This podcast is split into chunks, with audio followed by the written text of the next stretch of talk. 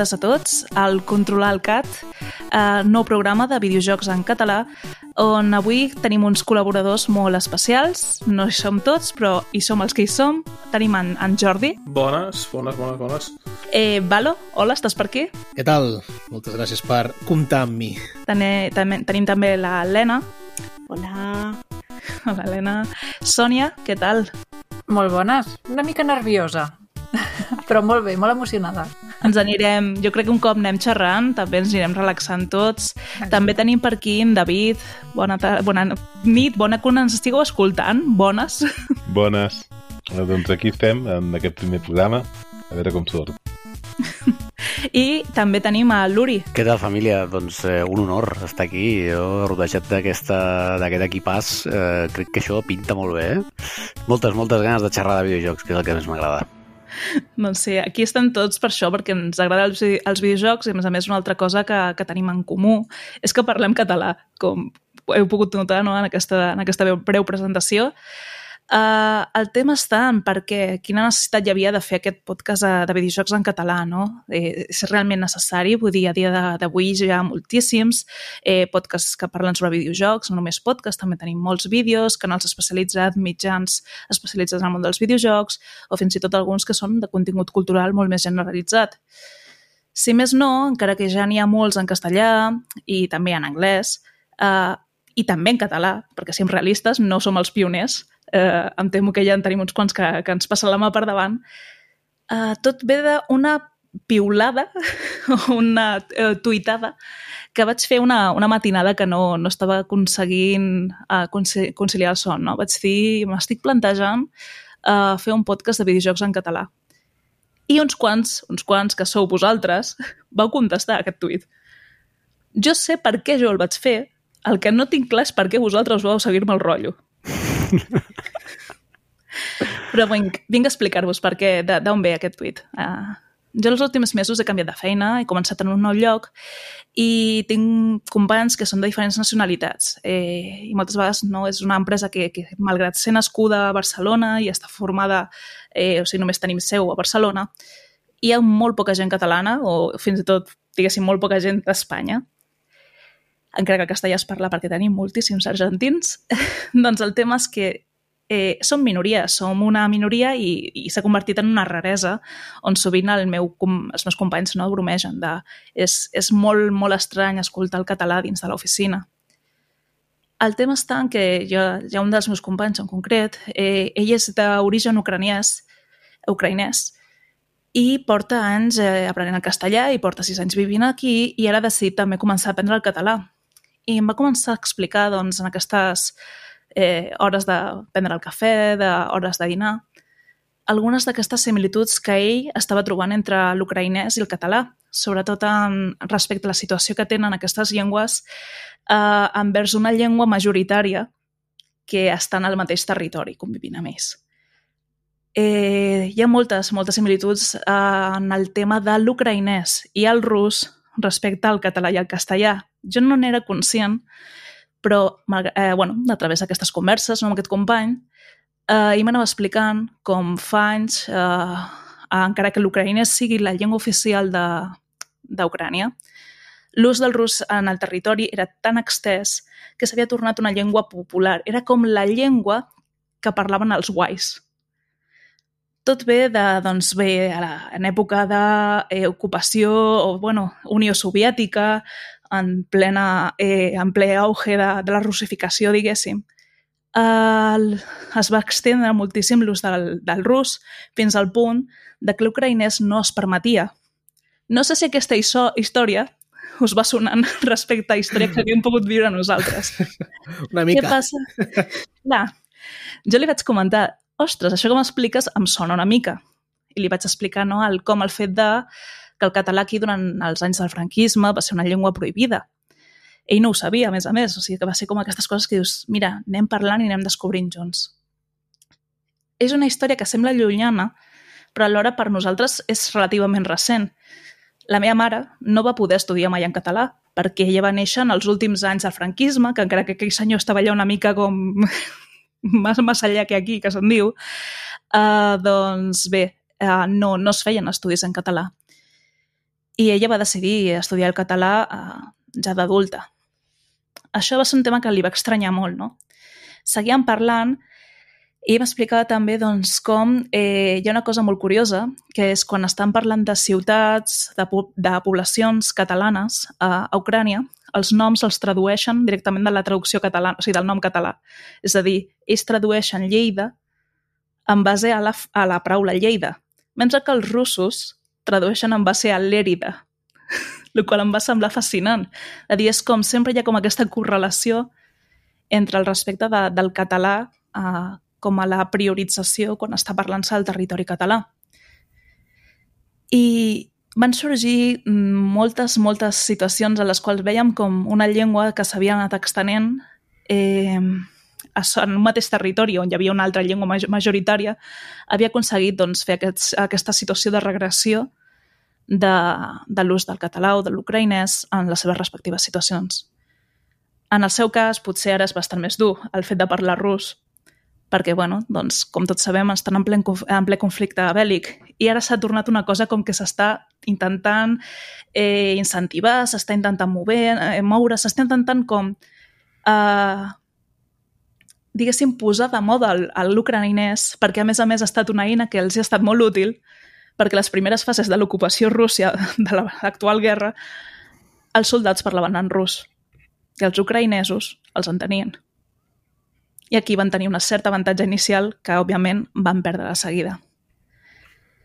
Això em va estar fent pensar en una cosa, que és per què aquí no estem utilitzant més el català? És a dir, quines són les dificultats que ens estem trobant quan ara mateix no tenim ni una dictadura, ni tenim una guerra, ni tenim una excusa per no utilitzar-lo. I un altre dia em va preguntar què, què feia aquests caps de setmana que deia sempre que tenia tal lío i li vaig dir, no, mira, és que col·laboro en un podcast de videojocs. I em va fer una pregunta que em vaig quedar estranyada al respondre, que va ser, i el fas en català? I em vaig adonar que no. I tot això vull enllaçar amb una altra reflexió que vaig fer fa poc, que és que tinc un nebot petit, ell té 8 anys, i no sabem ben bé per què el meu germà i jo sempre hem parlat en castellà entre nosaltres, malgrat que la meva mare s'ha esforçat en parlar-los en català, perquè ja que el va aprendre ha volgut sempre doncs, fer que el català sigui la nostra llengua materna. I, I la meva cunyada doncs, també és una d'aquestes persones que, igual que els hi passa als ucraïnesos, que s'han acostumat a utilitzar el rus no senten còmodes parlant a l'ucraïnès perquè diuen no el parlo prou bé. Una altra situació que em recorda a moltes situacions que tenim aquí a Catalunya, no? doncs gent que no sent còmoda parlant el català perquè no l'utilitzen gaire al seu dia a dia, venen de pares castellanoparlants i es senten insegurs amb una llengua amb la que s'han, bueno, en la que han estudiat. Doncs aquí el que passava és que el meu nebot eh, no vol que li parli en català jo quan li parlo al meu nebot quan era més petit, em deia calla, calla, que no t'entenc, en castellà, i em feia canviar-me el, el, el castellà. Eh, el nen està escolaritzat en català i al col·legi doncs, parla en català, segueix el fil en català, contesta el professor en català, però encara que només té 8 anys ja té aquest concepte de que el castellà mola més que el català i el català no mola parlar-lo, per tant, és purament d'ús acadèmic i per obligació. I aquí em vaig plantejar, com estic jo col·laborant a que el meu nebot consumeixi contingut en català si ningú nebot està consumint contingut en català perquè no en tenim prou. I aleshores vaig fer un tuit a les 3 de la matinada i, i aquí estem. Quina és la vostra relació amb el català? Em podríeu fer així alguna mena de... També teniu aquesta experiència dels amics que no parlen català perquè els hi fa vergonya, familiars que, ostres, és que encara que visc aquí des de fa 50 anys no m'hi sento còmode. Jo és que quan m'estaves explicant això del nebot, jo tinc un fill de 7 anys i un de 4, quasi, i, i ho he vist molt, molt bèstia. Jo crec que ah, ah, són bilingües des de naixement i parlen català i castellà perfecte, els dos. I, clar, mm, és sabut, no? Vull dir, a l'hora de mirar contingut, a més, ara ja és, és fotut perquè és que hi ha nens de 7 anys que és que, saps? O sigui, no, els dibuixos al Cruz Super 3, quan surten per la tele, surten a aquella hora i si no hi ets, te'ls has perdut. Fins que han fet, gràcies a Déu, la OTT, l'aplicació, la, la, però fins llavors, clar, els dibuixos que veiem alguna vegada, o les pel·lis, era, cost, costava molt, o sigui, a Filmin hi havia un Astèrix doblat al català... Això s'ha disparat, eh? Però clar, quan el meu fill era més petit, doncs el, el contingut era aquest. Llavors es posaven a jugar amb els altres col·legues a, del col·le i es posava a jugar en castellà. Llavors vaig dir, bueno, frena, perquè quan jo era petit parlàvem amb els col·legues en català, però quan ens posàvem a jugar, eh, quan jugàvem a Himans, Himans parlaven en castellà. Bueno, en latino, saps? I, i Oliver i Benji, quan jugàvem a futbol al pati. I, bueno, jugar en castellà, bueno, no passa res, perquè teníem aquests inputs dels dibuixos. Bola de drac va ser un canvi. Va ser un canvi bestial i a mi m'enganxava amb 7 i 8 anys. El primer capítol i l'endemà a l'escola tothom parlava d'uns dibuixos en català. I, i això me'n recordo de la vida. Jo crec que és això una mica, eh? Aquell, aquell Super 3 que ens portava tot allò que, que no, no érem conscients del que estava venint tot allò en català, eh, que després arribava a la resta de la península més tard, però que l'entrada era aquí, i no, no només estic parlant de Bola Drac, sinó tota la quantitat de mangas que van i de dibuixos que van venir en, en català, que era el nostre, els nostres dibuixos de la tarda. Eh, era així. Vull dir, al matí no n'hi havia, perquè era, no n'hi havia Super 3 pel matí, però a la tarda sí. Eh, I això jo crec que és un, una cosa bueno, que, que m'ha sobtat més, és que a més he vist el meu fill parlant en castellà amb nens catalanoparlants. No, no, no, ara no estan jugant, saps? I, i dius, uah, tio, és que l'ús és, això sembla que només sigui acadèmic i espanta, però bueno, um, jo crec que crec que, és, que era primordial que tornés aquest Super 3 o X o SX3 o digue-li com vulguis, però i a més les xifres ho avalen. Uh, va començar crec que cinquè o setè amb audiències i ara ja és primer amb audiències i, i això és molt, molt, molt fort. I sempre recordo quan parlo d'això dels continguts en català um, i aquí, que parlarem de videojocs, és que els videojocs era un món castellà per mi, anglès i castellà. I això està canviant. Gràcies a Déu. Jo sempre explicaré el mateix. La primera vegada que vaig posar un joc de PC quadre uh, i em va sortir en català el menú d'Aragami, eh, em va explotar el cervell. Jo no havia vist una cosa així. Um, hi havia el Tintín aquell i coses d'aquestes, però, però era espectacular. Llavors, clar, que, que els nostres mons, eh, que el meu món, que ja tinc molts anys, eh, vagi canviant amb els videojocs, mola. Però això, no?, amb els nens, jo crec que aquest, aquest, aquesta desaparició, desaparició, desapareix, desap, és igual, aquesta desaparició del, del Super 3 eh, és el que un dia va dir en Peyu recollint un premi va dir és una generació perduda eh, no tenen contingut i no hi ha espais per ells. I, bueno, les polítiques de retallades es van, van pues això, no? Van posar més el futbol i els esports de qualsevol cosa que un canal com el Super 3 i el 33 i aquestes coses, i, bueno, eh, s'ha de pagar el preu. Però bé, amb el tema dels videojocs jo soc bastant optimista. Queda molt, moltíssim, però que el món dels videojocs de cop parli català per mi és la bomba. Sí, efectivament, com diu l'Uri, jo crec que tot es pot resumir una mica amb que um, està molt mal publicitada la immersió lingüística, però en realitat ha sigut una de les coses que més han potenciat el, el que els nens, no, la canalla, tingui aquest contacte amb, dues llengües i que puguin desenvolupar no? el, el poder parlar-ne. Parlar Mireu, jo, per exemple, jo sóc fill adoptat d'una parella... Els meus pares són catalans, d'aquí de, de Catalunya, però els meus avis són de... La meva àvia d'Aragó i la, el meu avi d'Extremadura. Què passa? Que la meva àvia parlava en castellà i mons pares també parlaven en castellà entre ells i tot i això, jo vinc de República Dominicana, vull dir, l'idioma del meu país de naixement és el, el castellà, i tot i això jo sempre he tingut un contacte molt proper amb el, amb el català.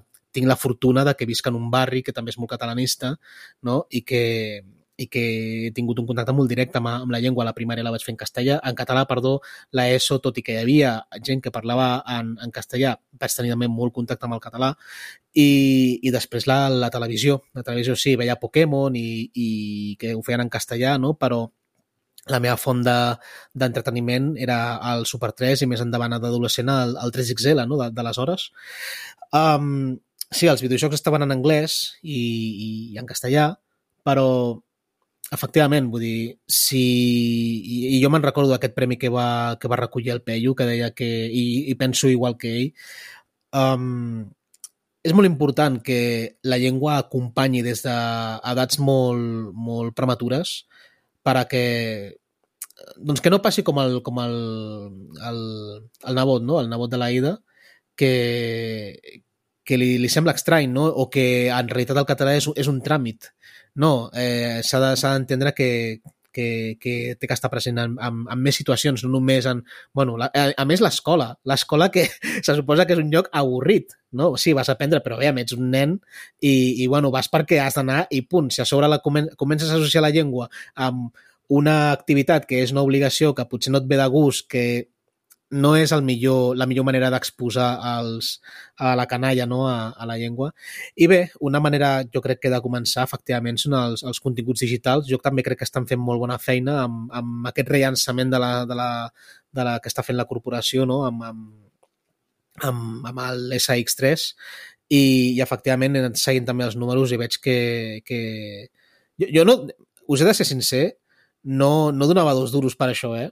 Vull dir, la veritat, no tenia molta fe, perquè no és la primera vegada que s'intenta i, i no sé què ha passat en el, en el passat, però aparentment ara sembla que hi ha bona fe, sembla que hi ha ganes de, de treballar, eh, han volgut anar a més públics com per exemple l'Hora Boomer, em sembla que es diu, no? que ens posen pues, el Ramma i cos, el, el, el, el, el, com es deia, el món d'en Big Man i coses així, per tocar la nostra, la nostra fibra, però després tu mires la programació de la resta del dia i sembla que aposten per anime més modern, ja no és tan no és el bola de drac, ja és en plan pues, el Haikyuu i coses més, més actuals, no? Doncs això està bé, és en plan de aquí hi ha hagut unes persones que han volgut donar una, una volta per actualitzar-se. I, I bé, sobre la meva relació amb el català, com bé deia, jo des de tota la vida porto parlant en català. Mons pares eh, amb mi sempre en català, de fet, meus pares també són, són eh, catalanistes, si, si, volem, si volem dir, i després totes les meves amistats també en, en, en català, però també dic que és per la fortuna d'haver tingut aquesta, aquest contacte tan directe amb la, amb la llengua. I és molt graciós perquè ara us diré una cosa això és sabut, però jo vaig a comprar i tot això i a mi sempre me tenen en castellà de bones a primeres. Vull dir, òbviament perquè el meu aspecte és el que és, no? Vull dir, jo sóc mulato i la gent es, es, es, es pensa que m'ha de parlar en castellà i quan solto que el meu català, eh, que la gent diu que tinc molt bon accent, la, els que, el que provo ja s'han acostumat, però a vegades encara sorprèn. Però bé. I, i no sé, i aquesta és la meva relació, una mica. Jo, en, en aquest sentit, eh, que agafa una miqueta el relleu del que deia l'Uri. Jo, per exemple, el meu fill ara té uns 10 anys i quan tenia 4 o 5 anys no sabia parlar en català. I no sabia parlar en català, encara que jo som, parlo en català i la meva dona eh, parlava en, entre català i castellà. És a dir, ara parla més en català, però és el típic que és, doncs, la seva família és castellano parlant, i el que passa que llavors, clar, el, el meu fill, clar, eh, llavors quan era molt petit, tenia això 4, 3-4 anys, doncs treballàvem els dos, i clar, i està passava molt de temps a casa dels avis, que parlen en, en castellà, i clar, tots els inputs, a més era, era el temps de, de la sequera de TV3 en català, clar, jo li posava allà al TV3, veia allà els germans Crat i això deia, treu-me això, que, que jo vull aquí el, el Bob Esponja. I, i llavors, clar, el, no, no parlava català en 4 o 5 anys. Clar, és una cosa que fins i tot m'espantava, dic, eh? aquí què està passant? I, clar, ara sí que des de la pandèmia, doncs, per sort, estem molt més temps, a, el nen passa molt més temps amb la seva mare i amb mi, perquè entre... Clar, ara podem conciliar molt millor i, i ara, per exemple, sí que ja parla sempre en català i ara el català l'ha adoptat com la primera llengua, però tots els companys de classe li segueixen parlant en castellà. Perquè quan el van conèixer, li parlaven en castellà i a vegades que el sento parlar i, i dic, no, no, no fa falta que li parlis en castellà, que, que t'entén. Però, però... És, és una conducta que fem molt els bilingües, a, a, a més a més. És una cosa que sempre ens passarà. Si una persona coneixes en català i parles en català tota la vida, si la coneixes en castellà, ja no hi ha manera de canviar-ho. Uh -huh. Sí, és, i és una cosa que és molt... és molt sorprenent, és una miqueta, jo crec, la, la situació una miqueta del que hi ha amb el català, que és una miqueta que som tan i tan educats, és a dir, volem crear tan poca fricció i volem agafar i contentar a la gent que senti còmoda, que, que pobres no, no sentin una llengua eh, estranya i que, va, de, de tan amables i simpàtics que som, doncs al final, clar, el català queda cada cop més i més reduït. I ja està, no m'enredo més. Um, bueno, jo volia donar un punt de vista una mica més alternatiu en aquest sentit, eh, eh, perquè comparteixo una part d'aquesta experiència, però també tinc la meva, la meva pròpia. Com podreu sentir a través del podcast, tinc un accent una miqueta diferent. Eh, soc andorrana i eh, sí que porto visquent a, a Barcelona uns anys i noto diferències culturals, xoc cultural, en quant a l'utilització del català. Eh, la sort d'haver nascut a Andorra m'ha donat contacte no només amb la meva eh, cultura, sinó també amb les cultures dels països veïns, de França i Espanya. Llavors, tota aquesta eh, generació de l'anime en català ens ha tocat 100% també a Andorra, l'hem viscuda, però també tenim la radiotelevisió andorrana, que no només eh, passava documentals i, i els telenotícies, però també passaven moltes sèries en català fetes a Catalunya per l'estudi d'Ocon Films, l'estudi dels Fruitis, que és com la sèrie més coneguda d'ells, però, per exemple, l'altre dia va sortir una conversa al Silvan que la, el doblatge original és el català, no és l'espanyol. I um, és veritat que, que per a mi el, el català és una llengua més natural d'utilitzar, és a dir, per mi no és un, ningú missatge polític, no, no, no és ningú... Eh, no, no té cap significat a darrere d'utilitzar el català i no l'espanyol, sinó que és, és una llengua del dia a dia. Però tot i així, eh, un, un petit error que fa la gent és pensar que tothom a Andorra parla català. Sí que molts el parlem, mm, obli obligatòriament a l'escola ens l'ensenyen, però la llengua més parlada a Andorra és el, és el castellà. Per temes sociològics que, bueno, doncs que ara no entraré a explicar, però eh, la llengua més parlada és el castellà. Eh, però és veritat que, que per exemple, a, aquí a Catalunya eh, molts cops he intentat començar una conversa en català o, o fins i tot anar al bar i, i demanar eh, la consumició en català i, i em responen en castellà, llavors ja em tiro una mica enrere i a poc a poc he perdut la costum de quan vaig a una botiga eh, o quan vaig a, a l'administració parlar en català. Un xip que em canvia completament en quan passo la frontera. Per mi és supernatural entrar a una botiga, utilitzar el català i que em responguin en català. Eh, i bueno, la meva relació amb el català és aquest. La, la meva família sempre s'ha parlat el, el castellà. Eh, la veritat és que no utilitzo el català amb ningú de la família, però sí que amb amics o a la feina l'utilitzo habitualment. I la petita reflexió, una mica l'impuls que em va donar eh, el, el, el, diguem, fer, prendre aquesta decisió de, de dir, Aida, m'apunto al, al bombardeo, m'apunto. Eh, va ser el fet que jo sempre he fet ràdio en català, tot, mm, però el, el que sí em vaig donar compte és que mai he consumit eh, podcast en català, sobretot de videojocs. I, i sempre he pensat molts del podcast que, que he anat consumint que estan basats, o sigui, es fan a, a Catalunya, no estan en català, es fan en castellà i sobretot una ciutat com a Barcelona que té moltíssima comunitat gamer, té moltíssimes empreses de videojocs internacionals, no hi ha cap tipus de, de traducció, de localització en català, és, és com una part de, de l'oci que hem deixat completament oblidada i que per mi és, és una eina molt important en, en quant a, uh, desenvolupament lingüístic, perquè sí que he sentit molt el he après anglès per poder jugar a videojocs, però mai un estic jugant en català i em sembla un, una dicotomia bastant gran. Jo volia recollir una mica el que s'ha dit.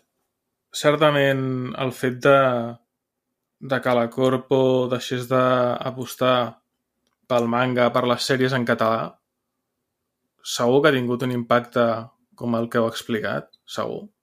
Perquè és el que deia l'Uri.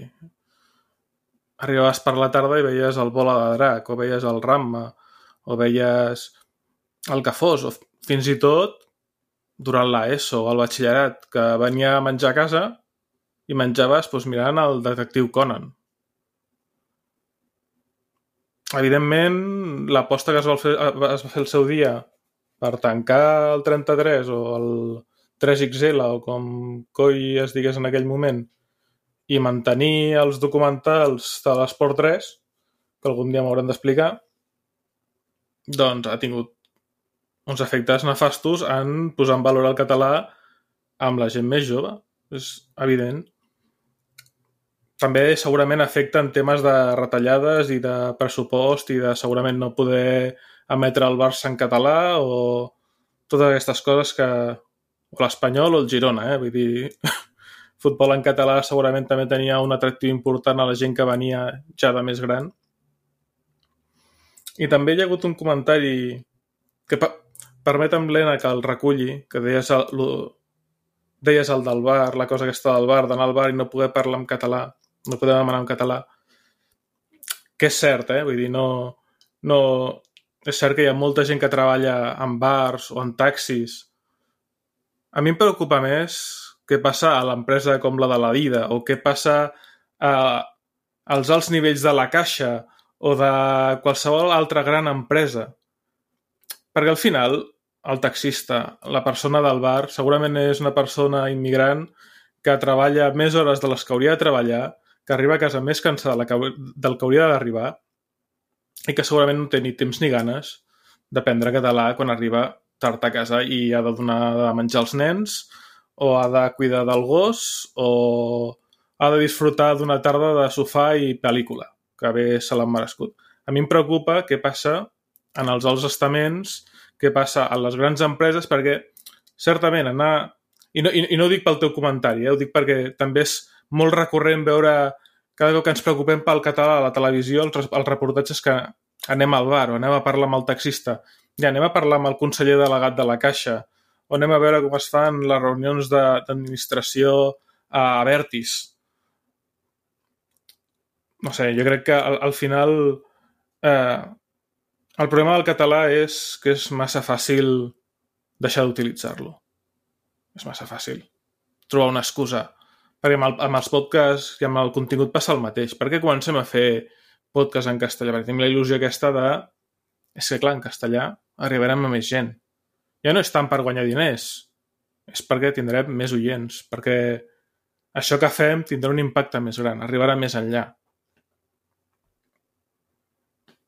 Certament, s'ha de lluitar. I amb això ja passo la paraula. Un, un dia anem de parlar d'això, de, de canviar el contingut de, de català a castellà, perquè és un meló que algú l'hauria d'obrir i a mi em té amb la mosca al nas, sincerament.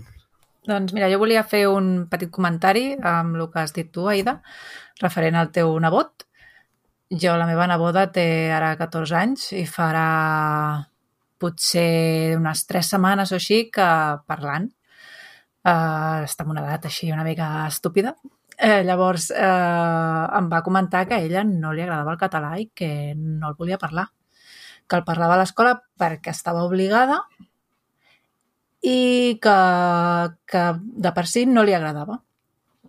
I, clar, pues, a mi això pues, em va afectar una mica i li vaig dir que aquest comentari estava molt lleig, que si el seu avi estigués viu eh, la miraria malament, no lo siguiente.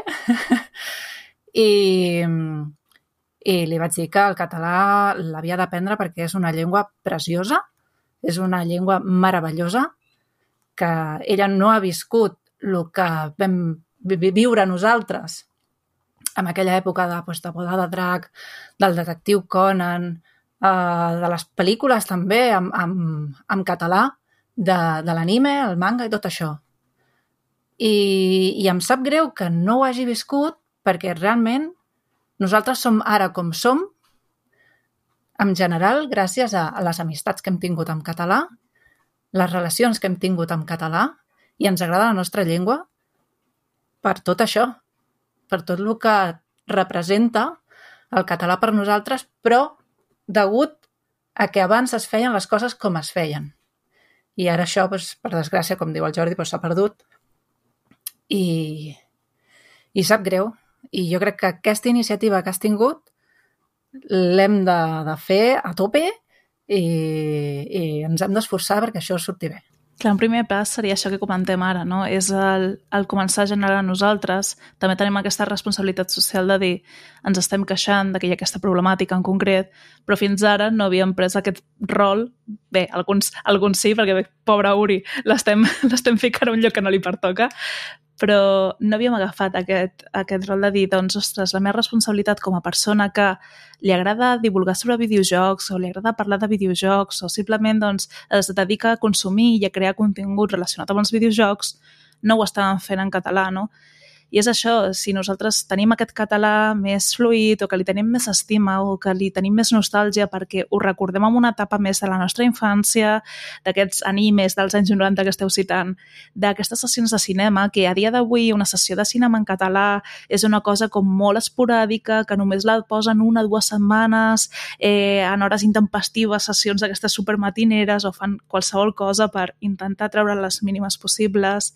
Eh, existeixen també, ara veureu, també a, hi ha molts comptes a Twitter i a, i a, bueno, a, a X, o com es digui ara, a aquesta xarxa social, on, on precisament promouen uh, que hi hagi plataformes de streaming que de, de, publiquin, afegeixin més sèries que sí que es van doblar en el seu dia al català, però que no les trobem disponibles amb aquest doblatge. Aleshores, és què us costa posar aquests subtítols? Què us costa posar aquest doblatge? Uh, el problema està això, en què no estem uh, propiciant que segueixi creant contingut en català o pensant com mantindre, mantindre-ho viu perquè la globalització i el capitalisme no estan ajudant. I siguem realistes, és molt més econòmic tenir-ho tot en anglès. Que en castellà també perquè és innecessari, perquè tal, bueno, però si ho pots tenir en anglès, ja que la gent s'espavili per entendre-ho. I és una realitat que estem vivint. I això afecta, afecta molt també les dificultats de, de jugar en català, Lena, tu, tu què opines? Volia fer un, un petit apunt en quant a, a, a aquest eh, punt de, del capitalisme, de que és més, més barat eh, no doblar un, un, un, un videojoc o una pel·lícula al català. I és que, bueno, en el cas del, dels videojocs no, no s'ha donat, però en el cas de les pel·lícules eh, Andorra totes les pel·lícules d'animació per defecte estan en català al cinema. Eh, no hi ha... O sigui, no, no pots escollir veure-la en castellà. Si és d'animació, estan en, en català. I a mi una cosa que em sorprèn molt és que està en aquest doblatge fet, aquest doblatge després no està a, a les plataformes, no està als DVDs, es perd. O sigui, un, un cop se'n va del cinema, ja no està la pel·lícula doblada al català. I hi ha, per exemple, un, un conte a Twitter, que ara mateix no me'n recordo del nom, que lluita per recuperar el doblatge en català del Senyor dels Anells. Perquè està fet, eh, va passar, però no està inclòs a, a, a cap plataforma ni a cap format físic. Llavors, també no només és el, el, el el, el, la part aquesta de, de haver d'invertir més diners per doblar aquest contingut, sinó que ja existeix aquest contingut doblat, però després no s'utilitza. El Senyor dels Anells està Prime? Perdona, David, és molt ràpid. Està Prime, el vaig veure fa la setmana passada, no l'havia vist mai en català i us juro que van haver moments que se'm posaven els ulls mmm, llorosos de lo ben doblat que... O sigui, no he vist mai un doblatge tan ben fet i amb un llenguatge tan ric de català. Brutal. En aquest sentit, el que, el que passa és de que com deia Aida, eh, és molt el, el concepte aquest del capitalisme d'intentar buscar el benefici màxim i com que tota la gent que sap parlar català també sap parlar castellà i no es beligerant amb el tema, és a dir, no, no perden, Netflix no perd usuaris, perd usuaris per altres coses, per de les comptes compartides, però no perd usuaris. Si té continguts que no, no fan català. Llavors, el, el tema és que no surt a compte, és a dir, eh, per què gastaràs uns diners, o fins i tot, encara que estigui el doblatge fet, tot, el, tot el complicat d'agafar el doblatge, mirar de sincronitzar-lo, anar a comprovar si està, si està bé o no, encara que sigui una cosa de tenir una persona durant una tarda per fer-ho, ja és més feina que, que no fer-ho. En aquest sentit, jo crec que, que sí que el, el problema està segurament en, en que si nosaltres si no hi ha una base suficient de gent, perquè jo entenc que és difícil que la gent agafi i digui, no, no, m'atrec de Netflix perquè no dobla en català. Perquè el que fas és molt poc, doncs sí que les, les administracions en això sí que haurien de, de pressionar molt més per aconseguir-ho. I em dóna la impressió de que està millorant una miqueta la cosa. És a dir, jo estic pendent d'això i estic veient cada cop més coses en, en català. Per exemple, estava mirant el, aquest últim de la casa de Usher, aquest últim de terror de, de Netflix, i sí que no està l'àudio en català, normalment tampoc, tampoc l'haguéssim vist perquè eh, preferim agafar i veure-ho en versió original, però sí que els subtítols, per exemple, sí que estan en, en català i algunes pel·lícules d'animació i tal doncs sí que, sí que estan, hi ha bastanta... Sí que, sí que veig que canvia una miqueta el, el d'això. Sí, jo res, un, un, un apunt petit, sobretot en, el, en, en, en l'apartat videojocs. Vull dir, si, si ja veiem que hi ha jocs que no surten ni en espanyol, que té problemes per justificar un, ja no un doblatge, una traducció de textos al, al castellà. Vull dir, que, com esperem que que les companyies, que les editores vulguin apostar pel català. O sigui, al final, les grans apostes pel català són d'estudis petits que tenim aquí, del teixit empresarial català. I, i tant de bo fos més, eh? Vull dir, no, no, no vull justificar que no surti, eh? vull dir, que avui en dia l'anglès ho fagocitarà tot. Um, sobre les plataformes de streaming, Eh, no m'ha donat temps a buscar-ho, perquè mentre us ho estàs dient està així googlejant ràpid, però juraria que les repetides actualitzacions de la llei de l'audiovisual eh, busquen que hi hagi una certa un, uns certs mínims de producció en català a les plataformes de streaming i potser per això estem veient una millora. Que sí que és veritat que en els darrers mesos he vist algunes pel·lícules o alguns continguts més en català Prime, que ja és... no arribem al, al que desitgem, però bé, eh, estem fent moure Amazon a poc a poc. Val, doncs ja enfocant-nos més en el que és les principals dificultats que ens trobem a l'hora de jugar en català. Eh, vam tenir una prèvia conversa, no?, d'una reunió prèvia a aquest podcast on, on el David explicava precisament de la manca de reviews a les stores de mòbil com, com una de les coses que, que no, no inciten o no ajuden a, a, a veure aquest contingut. És a dir, tu, per exemple, eh, per saber si un joc t'agrada o no, si tu tens el teu mòbil configurat en català, no trobaràs cap tipus de review eh, perquè ningú l'està utilitzant o perquè només s'estan fent en anglès, només s'estan fent en castellà i et sorgiran en diferents idiomes. Uh, també teníem aquí el Gaming.cat, és una plataforma que es dedica a recollir quin és el total de videojocs que es troben actualment traduïts al català, que òbviament la majoria d'ells no inclouen veus, vull dir, veus en català és super difícil de trobar, no he trobat un número exacte, sé que potser Etherborn tenen una frase en català i alguna cosa més, però realment és un tema molt complicat a nivell de doblatge.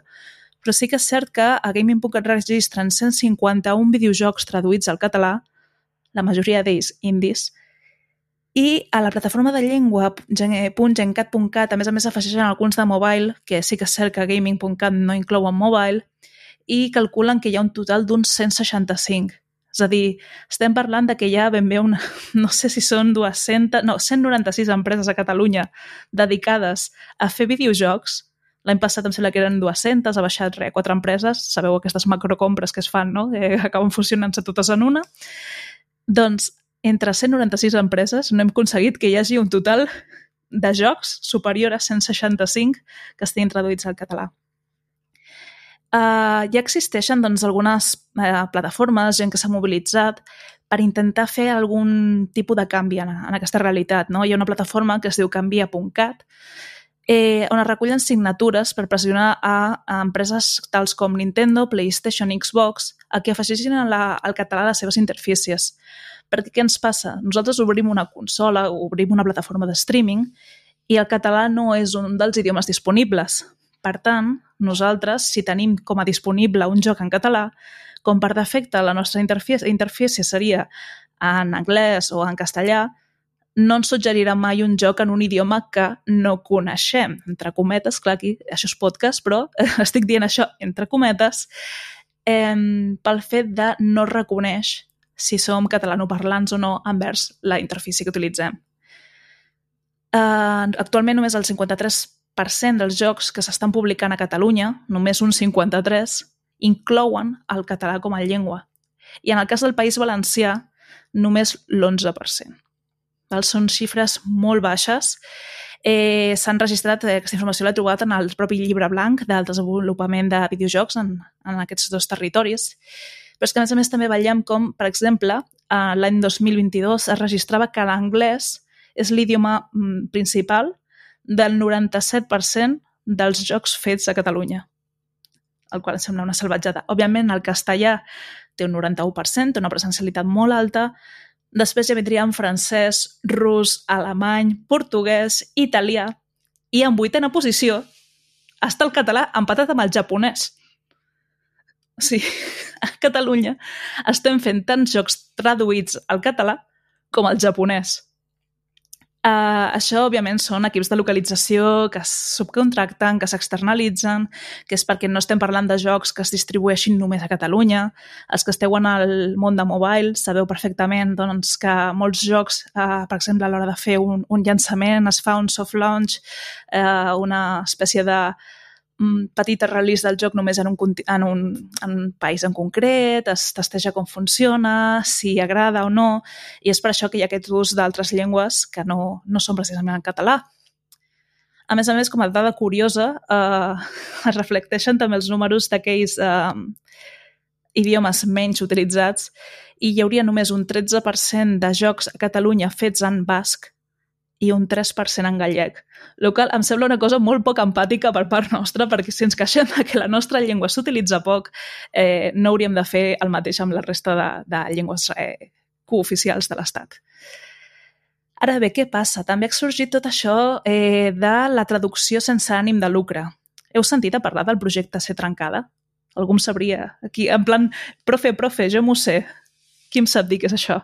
Us sona? Sí, home, són, són, sí, són aquesta gent que està fent de forma voluntària aquests, aquestes traduccions, aquesta localització no? de, ja siguin textos, veus, em sembla que no em fan, no? Em sembla que només és text.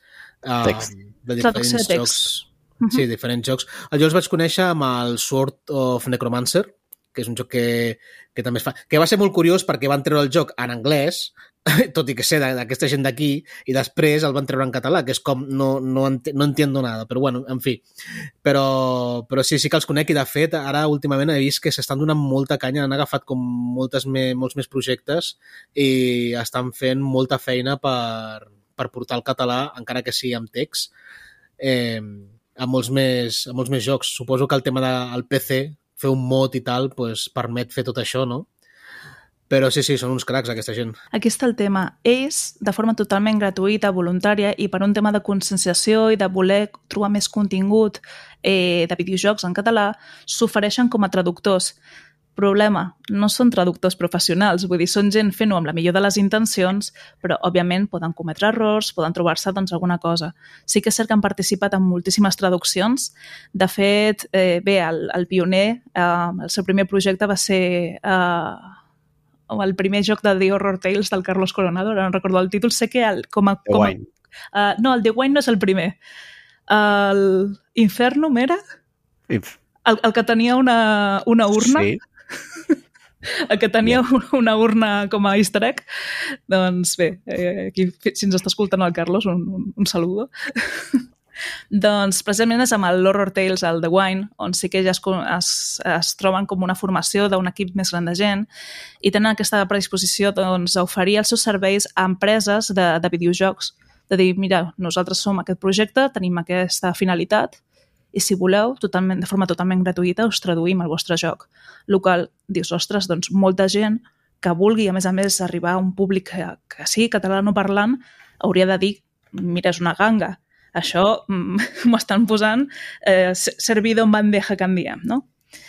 Quina és la realitat? Uh, sí, que, sí que estan participant en molts projectes de forma oficial, però la majoria d'ells són videojocs independents. I aquí és en parlarem de per què, quin és el problema que hi ha respecte a una empresa molt més gran. L'Albert ha comentat un... Perdó, el Valo ha comentat un aspecte sobre... sobre... Has dit en un moment la paraula localització. Sí, I aquí m'agradaria a mi fer el matís aquest de no és el mateix una traducció que una localització.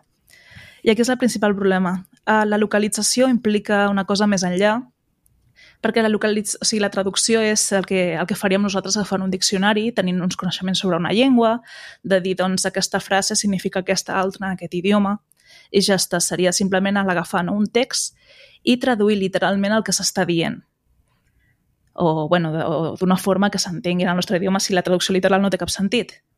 Amb la localització es va més enllà. Una localització eh, també serveix per intentar doncs, reflectir algunes expressions eh, que siguin més eh, típiques de la llengua. És a dir, ja requereix un nivell superior de coneixement de la llengua i també moltes vegades inclou aquesta mena d'adaptació a la cultura de la llengua. És a dir, a vegades trobaràs doncs, referències en un joc que són algun meme o alguna cosa de la cultura catalana, en el cas que s'estigui localitzant el català o el castellà. Eh, de fet, una de les localitzacions més, més tontes que hi ha hagut a la història és a la pel·lícula de Terminator. Sabeu tots la frase aquesta mítica del Sayonara Baby, que només existeix en el doblatge espanyol perquè la resta del món era hasta la vista baby, però clar, no hagués tingut cap sentit posar el personatge parlant castellà de cop i volta quan per nosaltres portava tota la pel·lícula parlant en castellà. Així que ho van adaptar a anem a fer-ho en un altre idioma perquè així soni com que ho està dient per fer-se el cul o fer el, doncs, la frase guai de torn. Doncs aquí hi hauria aquesta diferència. Què passa? Uh, els videojocs, les empreses grans de videojocs passen per molts controls de qualitat. Tenen molts processos interns on no només pots traduir un text, has de fer que, a més a més, s'adapti als espais, a tot el que és la, el disseny gràfic que hi ha en el propi joc, a tots els menús, a tots els botons, a tots aquests conceptes que diem de UI, UX. Aleshores, doncs, eh, seria complicat eh, poder fer que, que es fili tan prim. Vull dir, no només traduirien el text, sinó que generarien tota una cadena de treball eh, extra per a l'empresa que vulgui adaptar el joc al català. Aleshores, encara que la intenció sigui molt bona, encara que es posi molt de la seva part, això a nivell empresarial es traduirien encara més gastos, més recursos, més hores, més diners. Per tant, no és un tema de, encara que ens ho donin tot fet, no ho volem acceptar. Moltes vegades és un tema de ens exigeixen uns mínims de qualitat i no podem garantir-los si no ens hi volquem al 100%.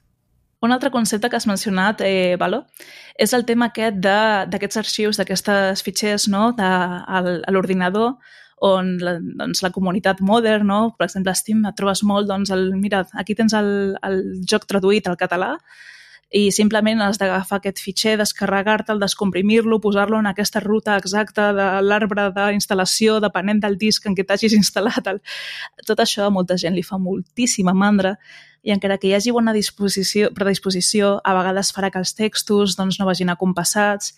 No és el mateix traduir un, un joc curt, un, un joc indie, que pugui ser més breu que un Persona 5 Royal, perquè ens, saps, un joc així d'unes 150 hores de text Aleshores, és, és un tema complicat. Vull dir, sí que és cert que és una pràctica que es fa molt i per això quan parlàvem abans del projecte Ser Trencada i de traduccions oficials, eh, comentàvem doncs, que era oficial, Però després existeixen tota aquesta gent que també ha fet un, un treball similar al del projecte Ser Trencada, han posat disponibles totalment el text de la traducció del joc, però molta gent, doncs, encara que els hi donguis les instruccions clares, sempre és com aquell dubte de no serà un malware, no, no farà que el meu joc no funcioni, no em canviarà l'experiència del joc, i no és un recurs que cap i a la fi s'estigui utilitzant tant. Jordi, vols, vols comentar alguna cosa més? Sí, res, un, un altre petit incís. Jo crec que ja no només és el fet de que haver d'instal·lar aquesta traducció no oficial demana d'un esforç extraordinari que a molta gent li fa mandra, sinó el fet de que ja no hi siguin, i parlo, i aquí puc entonar el mea culpa, eh? és, jo, jo crec que ja ens entrena a que el nostre idioma d'oci no sigui el català. És a dir, jo, per exemple, per coses de la vida, la majoria de jocs que jugo ja els jugo en anglès. I haver de jugar fins i tot en castellà és una cosa que em fa tremenda mandra. Un munt de mandra. Si això, a més a més, li sumes el fet de és que no, no, és, no només és canviar l'idioma a la pantalla d'opcions, sinó que he de baixar-me un mod, instal·lar-lo, comprovar que s'ha instal·lat bé, perquè llavors no s'haurà instal·lat bé, llavors he d'anar a mirar, a buscar fòrums, a veure per què falla o per què no falla. Per què, per què m'he de posar si ja vinc preacondicionat a jugar en anglès, per exemple? Jo crec que al final és aquest el problema, és a dir, si acostumem, i una mica enllaçant amb com començaven i una mica per tancar, si la gent, si els nanos d'ara ja estan acostumats a veure pel·lícules i sèries en, en castellà, si els fas fer el salt en català, ostres, estic convençut que els hi farà molta mandra, perquè fins i tot a mi me'n feia veure pel·lícules en català. Bé, un altre meló, com deia el, el, el Valo, obrir és la dualitat del català de si hem de ser molt moderns i, molt, i, i acceptar molts neologismes o mantenir a, a, a, aquell català de tota la vida de, que només es llegeix en, en els llibres de Marcel Rodereda, sabem? Si, si, si estem precondicionant ja i ens acostumem a consumir en un idioma que no és el català, tornar enrere, si demana esforç, és certament complex i complicat. En aquest cas el que dius és cert. Vull dir, el principal problema que tenim és la falta de contingut i la falta d'una bona elaboració d'aquest contingut. Eh, L'exemple que poses, no? les pel·lícules doblades en un català que realment no és el que s'escolta al carrer, era un bon exemple. I, I aquí també és el que fallava, aquesta localització que li demanem als, als videojocs, doncs també aplicaria en aquest cas. Però aquí la realitat és que, bueno, és cert que tenim moltes dificultats a l'hora de poder jugar en català. És cert que també tenim gent amb moltíssima bona voluntat i que s'està treballant en intentar canviar això. I, I pot ser que es canvi de formes, jo m'espero un futur una mica raro amb tot el tema aquest de les intel·ligències artificials que simulen veus, que millor acaben doblant en català però amb una IA i acaba sent una cosa esperpèntica però com a mínim veiem que a partir d'ara sí que s'està intentant fer un canvi, que algunes empreses estan començant a adoptar doncs, doncs aquests projectes de, de, de projecte ser trencada o d'intentar fer aquest pas més enllà eh, a nivell governamental, si, si es comencen doncs, a, a donar subvencions, a intentar promoure aquest contingut que estem veient que, que ja s'estan movent coses per aquí, doncs a poc a poc podem començar a recuperar una mica la normalitat del català en el que és l'entorn lúdic, que sí que és una, doncs, una de les grans pèrdues i, i derrotes amb tot aquest món digital i de streaming que, que a poc a poc hem anat perdent. Deixa'm fer un altre petit incís. Res, res, com a curiositat, eh? i això sí que no té res a veure amb, amb, amb videojocs, perquè és el tema de les IAs i tal, i això em recorda, perquè, bueno, jo treballo en un, en un terreny adjacent, eh, regeneratiu, per això. Però eh, amb la irrupció de ChatGPT, ChatGPT està entrenat eh, bàsicament amb un munt de textos d'idiomes diferents i un de... Quan es... O sigui, té, té grans problemes amb idiomes de... amb públics minoritaris i, curiosament, eh, fa poc llegia que el català és un idioma de bastant recerca amb això, perquè és un idioma minoritari amb molta producció. I ens busquen temes de, bueno, temes de, de que el, el model sigui més robust i de més, però vull dir que també tenim coses positives encara que no siguin molt conegudes i avui en dia amb, amb, amb el tema de les generatives no massa populars, però allà hi som.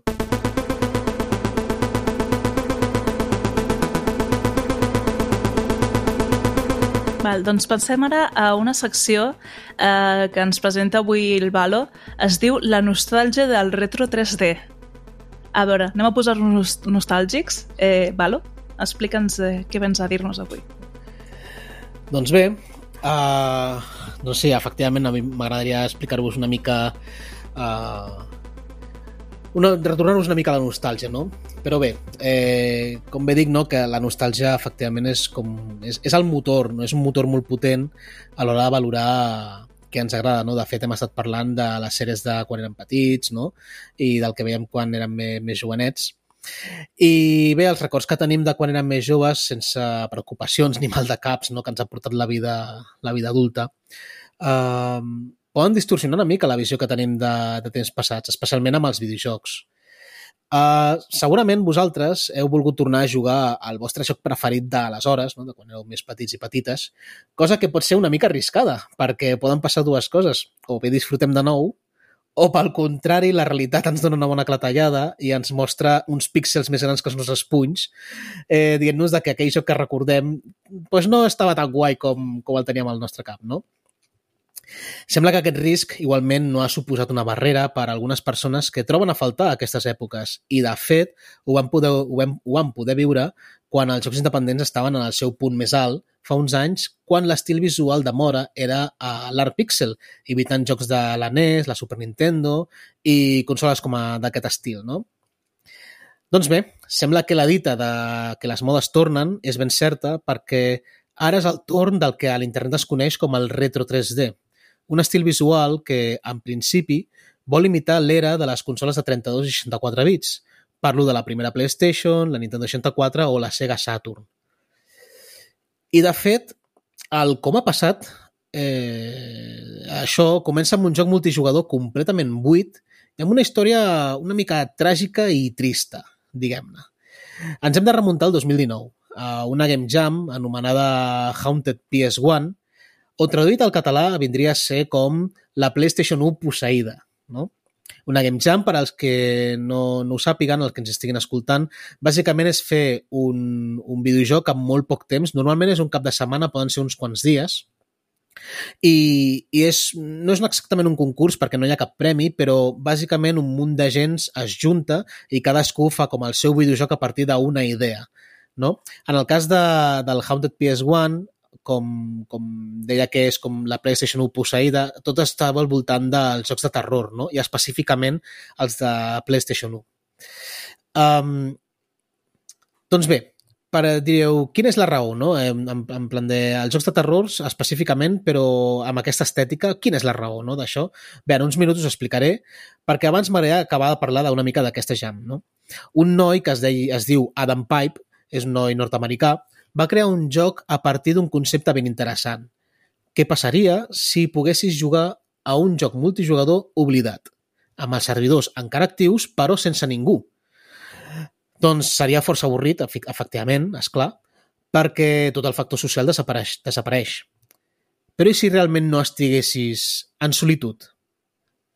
Doncs així és com va néixer No Players Online. Um, aquesta premissa Eh, aquesta premissa és el que va transformar un gameplay normal, capturant, capturant la bandera en qualsevol, com en qualsevol shooter, no? sense cap tipus d'obstacle, en una experiència de terror psicològic que, si no l'heu provat, us el recomano bastant, perquè, a més, es presenta com si estiguessis visualitzant una cinta de VHS al més pur estil phone footage, com rotllo La Bruja de Blair o coses, eh, alguna cosa així, no? I és bastant interessant. Està gratuït a, a Itch, si no m'equivoco, com moltes de les coses que fan a, al Haunted PS1. Eh, per què és important el nostre amic Adam Pipe en tot això? Perquè si bé la Jam es celebrava des de 2018, només les persones que més els interessava això ho seguien. Però gràcies a l'Adam, aquesta comunitat va guanyar molta visibilitat perquè amb la viralitat del seu joc, va atreure molts youtubers i una cosa va portar l'altra fins al punt de que el joc, el No Players Online, va sortir a premsa i tot. O sigui, aquest noi es va, es va fer molt famós eh, amb, el seu, amb el seu petit joc perquè era com molt estrany veure com aquest tipus de... Eh, immersió que intentava trencar com la quarta paret, no? perquè semblava que estiguessis mirant un, un VHS, però en realitat estava jugant i després, quan deia que hi ha una història tràgica, és que en realitat, dins del joc, eh, l'origen del joc, diguem-ne, és una història una mica, una mica trista, no?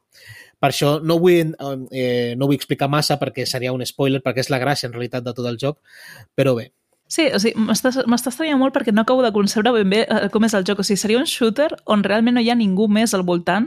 Vull dir, no estem parlant de que hi hagi bots, no estem parlant de que hi hagi cap mena d'NPC. Com, com funciona això exactament?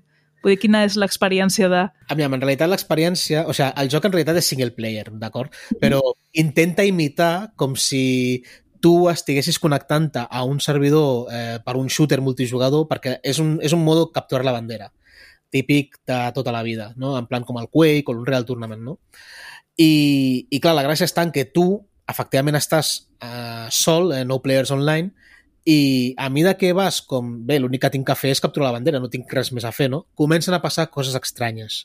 I mica en mica es va, es va revelant per què aquell joc existeix, eh, què és el que està passant, quin és l'origen, etc. I és un joc molt curtet, amb una, amb una narrativa, no?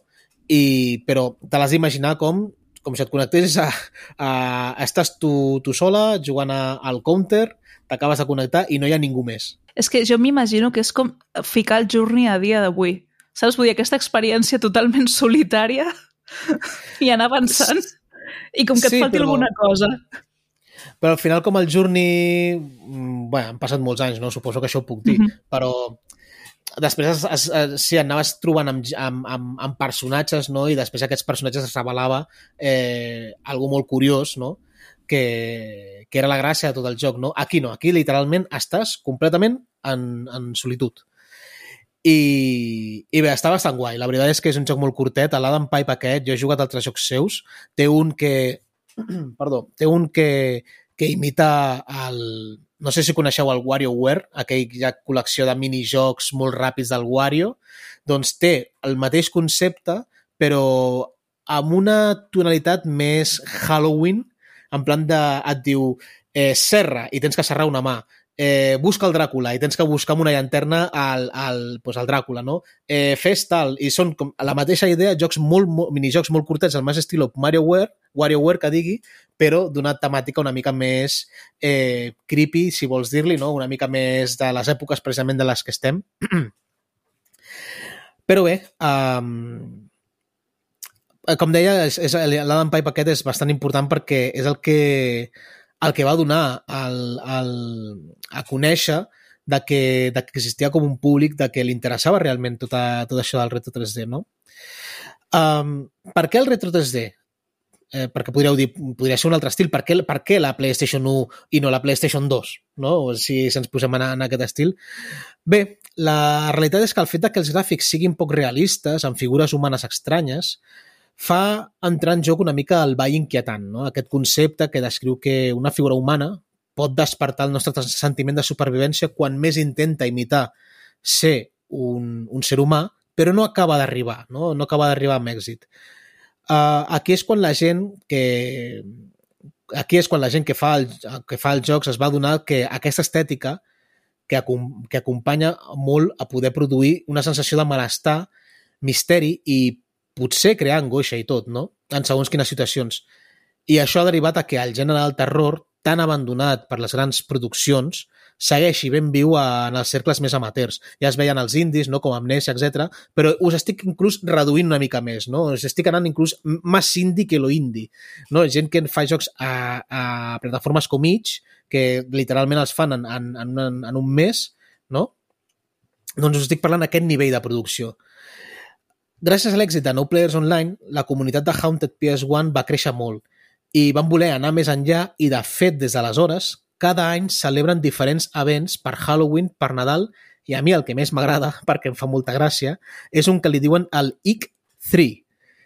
Ick com la onomatopeia de quan, en anglès de quan fas un xiscle de, de por, i amb el joc de paraules no, de l'E3, que en anglès és el E3, doncs ells li, ells li diuen el IC3. I sí, són molt friquis, la veritat. són bastant friquis. A més a més, de forma anual, llancen de forma totalment gratuïta a Itch els que ells anomenen els discs de demos, els demo disc, el qual és tota una bogeria perquè de, és tota una bogeria que demostra fins a quin punt tenen passió per aquesta època dels videojocs. Recordeu els CDs, no? Aquells que regalaven a les revistes, als cereals, o inclús al comprar una consola, no? Que et venien aquelles demos amb aquells menús que respiraven als anys 90, al final dels anys 90, inclús als principis dels 2000 amb la PlayStation 2, no? Doncs el que intenten imitar precisament són aquesta, aquesta estètica tan, tan noventera, no? Tan dels 90, però el que fan és incloure jocs que ha fet la comunitat durant tot l'any i que han passat per diferents votacions, nominacions, etc etc. i és com un recull de tots els jocs que s'han fet durant l'any que ha fet la mateixa comunitat en mode d'una celebració del de, Reto 3D uh, que tenen ells. No? Aquests, com dic, aquest disc, aquest, aquests, uh, aquest recopilatori és completament gratuït, està a la seva pàgina d'Age i us animo a que un dia us passeu i, i li doneu una, una oportunitat. Però de totes maneres estic parlant molt de terror, no? estic parlant molt de coses fosques. Com dic, eh, és el gènere amb el que més s'associa, no? és amb, el, amb, el, amb, el, amb això que deia de poca poligonització, mm, figures una mica estranyes, però no és només és així. Hi ha una persona que es diu, es fa dir a internet Siactro, a Mesa, de, no sé, Siactro, que està creant una saga de jocs de plataformes al més pur estil Mario 64 o Croc de la PlayStation 1 amb un pollastre molt adorable, és un, és un pollito de color groc, amb ulleres de sol i motxilla, al més pur estil, doncs, com dic, Mario 64, que es diu Tori 3D. com quan abans, eh, com abans tot portava el nom de 3, 3D al final, no? en aquella època, doncs el mateix estil. I Tori, perquè Tori en japonès és, és, és pollastre, em sembla, o és ocell, no, no sé. I bé, es tracta d'un joc de plataformes que està a l'Steam per un euro, un mísero euro.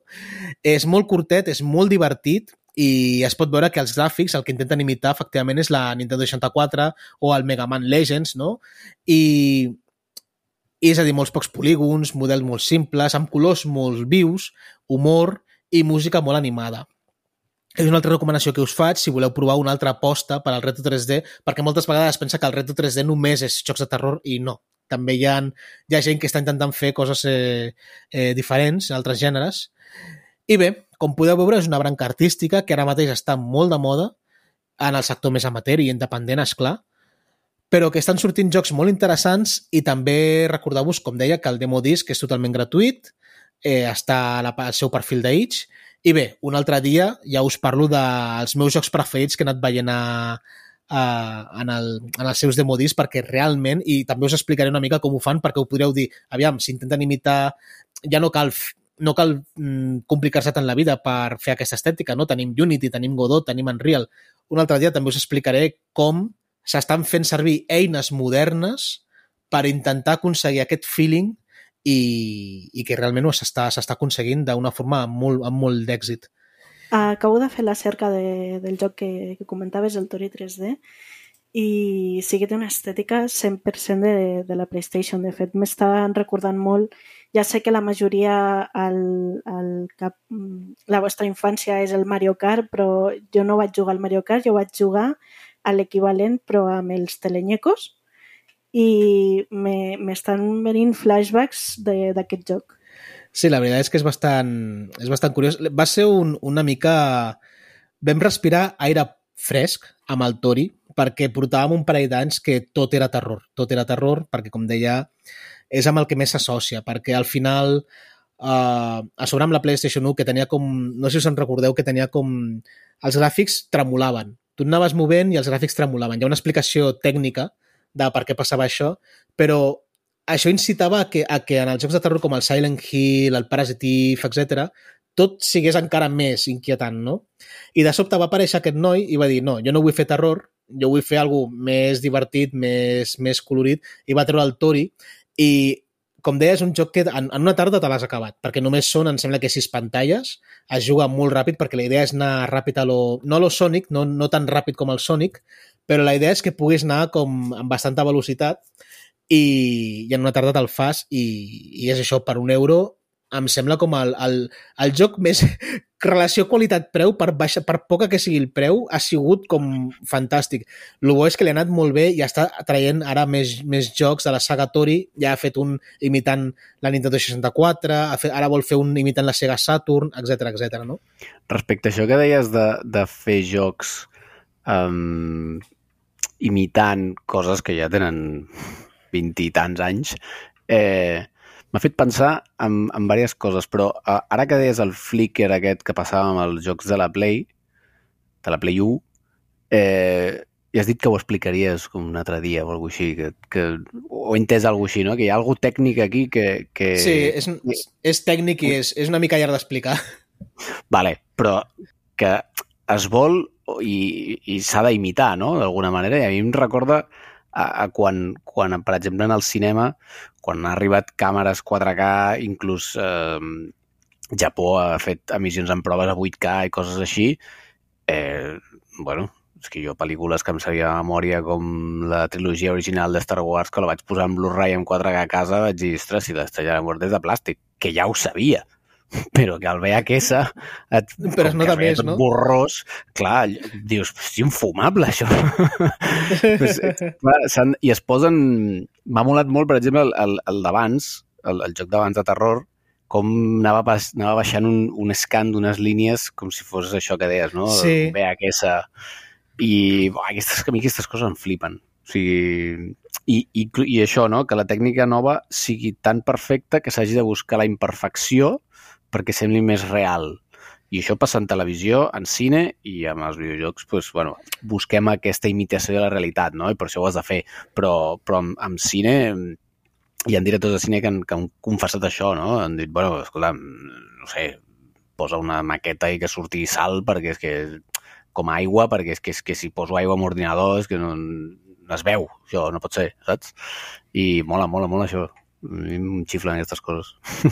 Això, això em recorda, és que justament has dit algo que, que no fa gaire estava parlant amb, amb, no sé si va ser amb la ma parella o amb un amic, i era el de que és tot tan perfecte que s'ha de buscar la imperfecció. I és que, no sé si a vosaltres us passa, cada vegada tenim en els videojocs gràfics més realistes, tot es veu més brutal, el nou Spider-Man és espectacular, etc etc però segur que us en recordeu del Ridge Racer de PlayStation 1 o segur que us en recordeu del, de, com deia, del, del, del Silent Hill o del, o del Daytona USA, no? I és com que el reto 3D, tot i que segueix en 3D, té com té un factor, una, un, sí, el Harry Potter de PlayStation 1, també, eh, no serà el més realista, però és com que um, els gràfics, l'hiperrealisme que s'està intentant buscar ara, a mi em resulta molt fàcilment olvidable. És com, vale, sí, es veu millor, ok, i ja està. No? Però l'altre era com... Mm, no sabria com explicar-ho, era com, com... Li tens com cert, cert afecte a, a aquells inicis, quan encara s'estava intentant entendre no, aquesta tecnologia i, i si no, no, jo no crec que, la, que només siguin gent gent molt adulta la que estigui buscant el tema de les skylines, el pixel art i tal, perquè, per mm. exemple, l'Adam Pipe, sense anar més juny, és un xaval de 20 i pocs anys. Són la gent, el, el que va iniciar el Haunted PS1 és una, és una noia trans, també joveníssima, en plan de que està, encara està en la seva vintena. Vull dir, ens estem trobant gent jove que està tenint com una nostàlgia per aquella època que, si fem els comptes, quan va sortir la PlayStation 1, ells eren molt més petits. Com és possible que existeixi. I jo crec que és, ja va més enllà del tema, del tema tècnic, crec que és una apreciació artística. No? Aleshores, a l'hiperrealisme trobo que serà molt maco i jo que treballo en AAA us asseguro que els artistes aconsegueixen coses molt, molt xules però no té un... no, no sabria com descriure li falta com un, un, una xispa, li falta un algo. Potser sembla que sigui menys art, no? Que sigui... Potser que, que no hi hagi una part artística, no ho sé, eh? Pensant així, rotllo brainstorming, però, però estic d'acord amb el que dius, eh? Aquesta sensació de, bueno, mm, un salt generacional ja potser no, no, no, no impressiona tant, no? I abans, clar, quan teníem els primers gràfics així en 3D, allò era la, era la bomba. clar, ho tens gravat de, a foc al cervell. Sí, sí. Jo crec que també hi ha una part aquesta de, de, del tema impressionisme, de saber que l'impressionisme és, és, és bàsicament aquests píxels que de lluny eh, veus una imatge però de prop ho veus terrible. Eh, amb el tema dels videojocs ha arribat a passar. Eh, hi ha aquesta part d'interpretació d'encara que amb dos píxels tinguis els ulls i realment no li vegis les faccions al personatge, hi havia un component molt més creatiu al voltant de, de la percepció que teníem de, dels personatges, escenaris i, i de més assets. Eh, David, volies tu també acabar amb alguna aportació? Sí, sí, uh, jo d'això... Uh, a mi m'ha fet molta gràcia l'estètica aquesta i m'ha recordat molt també uns jocs un pèl més nous, que no de l'època de la PlayStation, que era amb l'ADS, perquè recordo que amb l'ADS també hi havia alguns jocs que com que l'ADS era molt limitada en termes de, de 3D, hi havia alguns jocs com el Dementium, que era així, que era una espècie de Silent Hill, Sí. però era també amb uns, amb uns gràfics molt... eren en primera persona i tal, i eren gràfics molt poligonals, molt... M'ha recordat juegazo, molt... eh? La... Sí, m'ha recordat molt l'estètica aquesta, perquè és aquest el... que li pega molt, és a dir, aquest low poly pega molt amb aquests ambients foscos i bruts i rovellats. O sigui, senten especialment bé. O sigui, amb, amb altres jocs, el, el low poly sí que a vegades no no d'això, no, no pega tant potser, per això amb les PlayStation se tirava molt de fons renderitzat, però el, en entorns així tipus Silent Hill, el Silent Hill 1 ja feia una por increïble amb quatre polígons. Bé, com dèiem abans, també el Harry Potter de PlayStation 1 també feia una por increïble. Sí, Sí, aquell feia por per unes altres raons. Mare meva. Però sí que, que a dia d'avui encara tots ens en recordem del Hagrid. Sí, no, clar, sí, Home. perquè realment tenim traumes d'infància de dir, hosti, aquella cara, aquella cara posada en aquell polígon. Jo, el, el, el, jo tenia, la piedra filosofal no tenia, jo tenia la càmera secreta. No, no, què dic? No, no, tenia la, la piedra filosofal, sí. Doncs em sembla que me'l vaig passar diverses vegades perquè no tenia gaire jocs i em vaig picar i em vaig fer el, el 120% aconseguint tots els cromos, totes les grajees, tot, absolutament tot. O sigui, no sé quantes vegades vaig arribar a jugar i fa poc el vaig, el vaig tornar a jugar en emulador i amb, amb filtro de scanlines i tal, perquè dic, això no es pot jugar a Full HD ni de conya. I, i bueno, oh, ha envellit molt malament aquest joc, eh? La veritat. No només gràficament, sinó mecànicament, pobret. Va envellir malament el dia de sortida, també t'ho dic. La història d'aquest joc és bastant curiosa, també, de com es va desenvolupar i com EA va donar els, els, els, els, els drets i tal. Un altre dia m'ho m'ho puc preparar i us ho puc explicar una mica. Doncs sí, estaria, estaria molt bé. Però ara que estem així una mica parlant de terror i que, que s'apropa doncs, la castanyada, Halloween, eh, tota aquesta, aquesta etapa així una mica més de, de, de por terrorífica o, o de menjar coses bones, eh, hem fet una secció especial, una secció temàtica eh, amb, un, amb un top eh, de, de, de castanyes de, de, de jocs. Eh, què, què, ens, què ens vens a presentar, David? Bueno, jo he volgut presentar aquí la, la castanya de joc, és a dir, el joc més castanya de tots, perquè en un especial de Halloween no, no pot faltar les castanyes. En aquest cas eh, vaig estar mirant a veure quin era el joc més castanya que podia trobar. Vaig arribar al, al límit del que es pot dir joc, que era el, el Curiosity, What's Inside the Cube, que és un, un joc, o com a mínim està catalogat com a joc, té pàgina a Metacritic i tot, eh, de Molinex. Uf, Uf, Mare em, sembla, que- em sembla que a part de castanyes, per parlar de Molinex necessitarem molt moscatell, també, eh? I que Molinex dona per una secció per, per ell sol, és a dir, o, o per parlar durant una hora sencera, que, que no tenim, o per parlar diferents, sex, diferents programes de diferents jocs seus, perquè Déu-n'hi-do, Sí, Molinex, així, resumint molt, molt, molt ràpid, és, és, és, un, és un veterà de la indústria dels videojocs, dir, és un dels pioners, en aquest sentit, no, no es pot negar, és, i, i bàsicament està des de, des de l'inici i és una persona que és molt innovadora, però també és molt venedor de fum. Però si, si mireu, diguéssim, totes les coses que hi han ara, Molinex ho ha fet abans.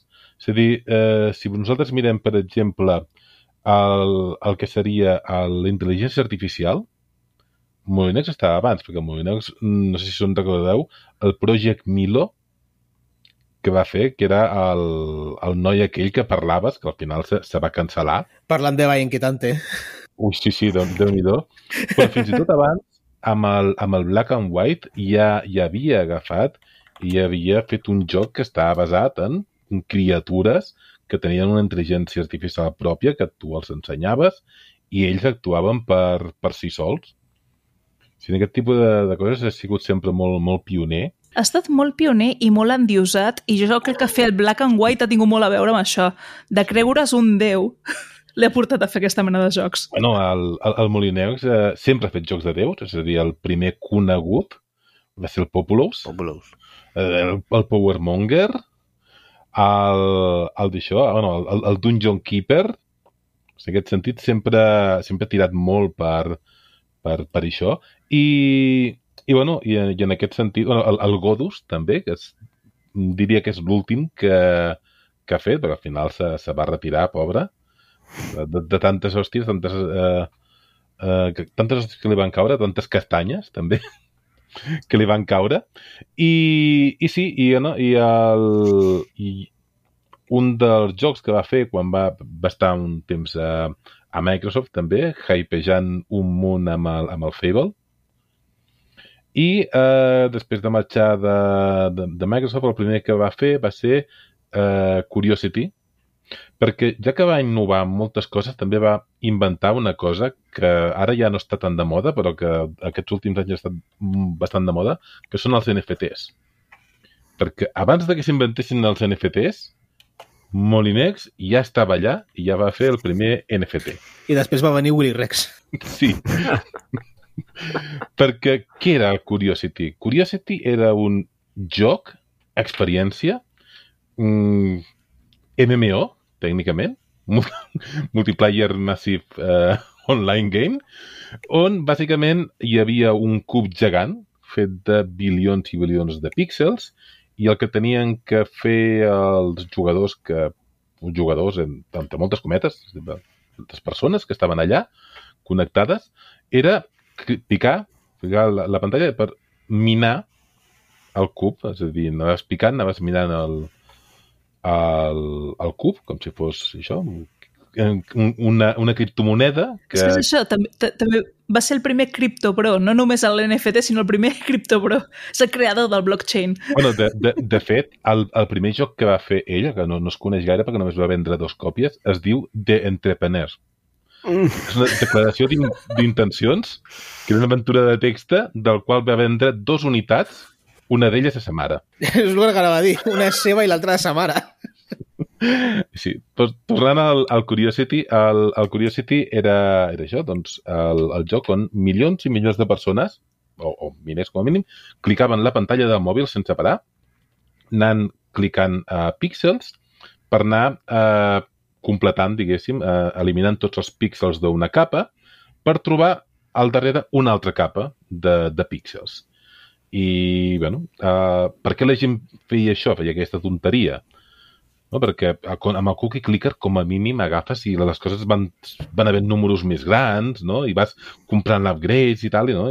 té una miqueta de gràcia, però això d'aquí la gent anava clicant, per què? Perquè eh, Molinex va dir que aquesta era una experiència que canviaria la vida de la gent, que el que sigués l'últim en picar, o sigui, el, és a dir, qui, qui acabés de picar el, el cub, qui piqués l'últim píxel del cub, tindria una experiència inimaginable.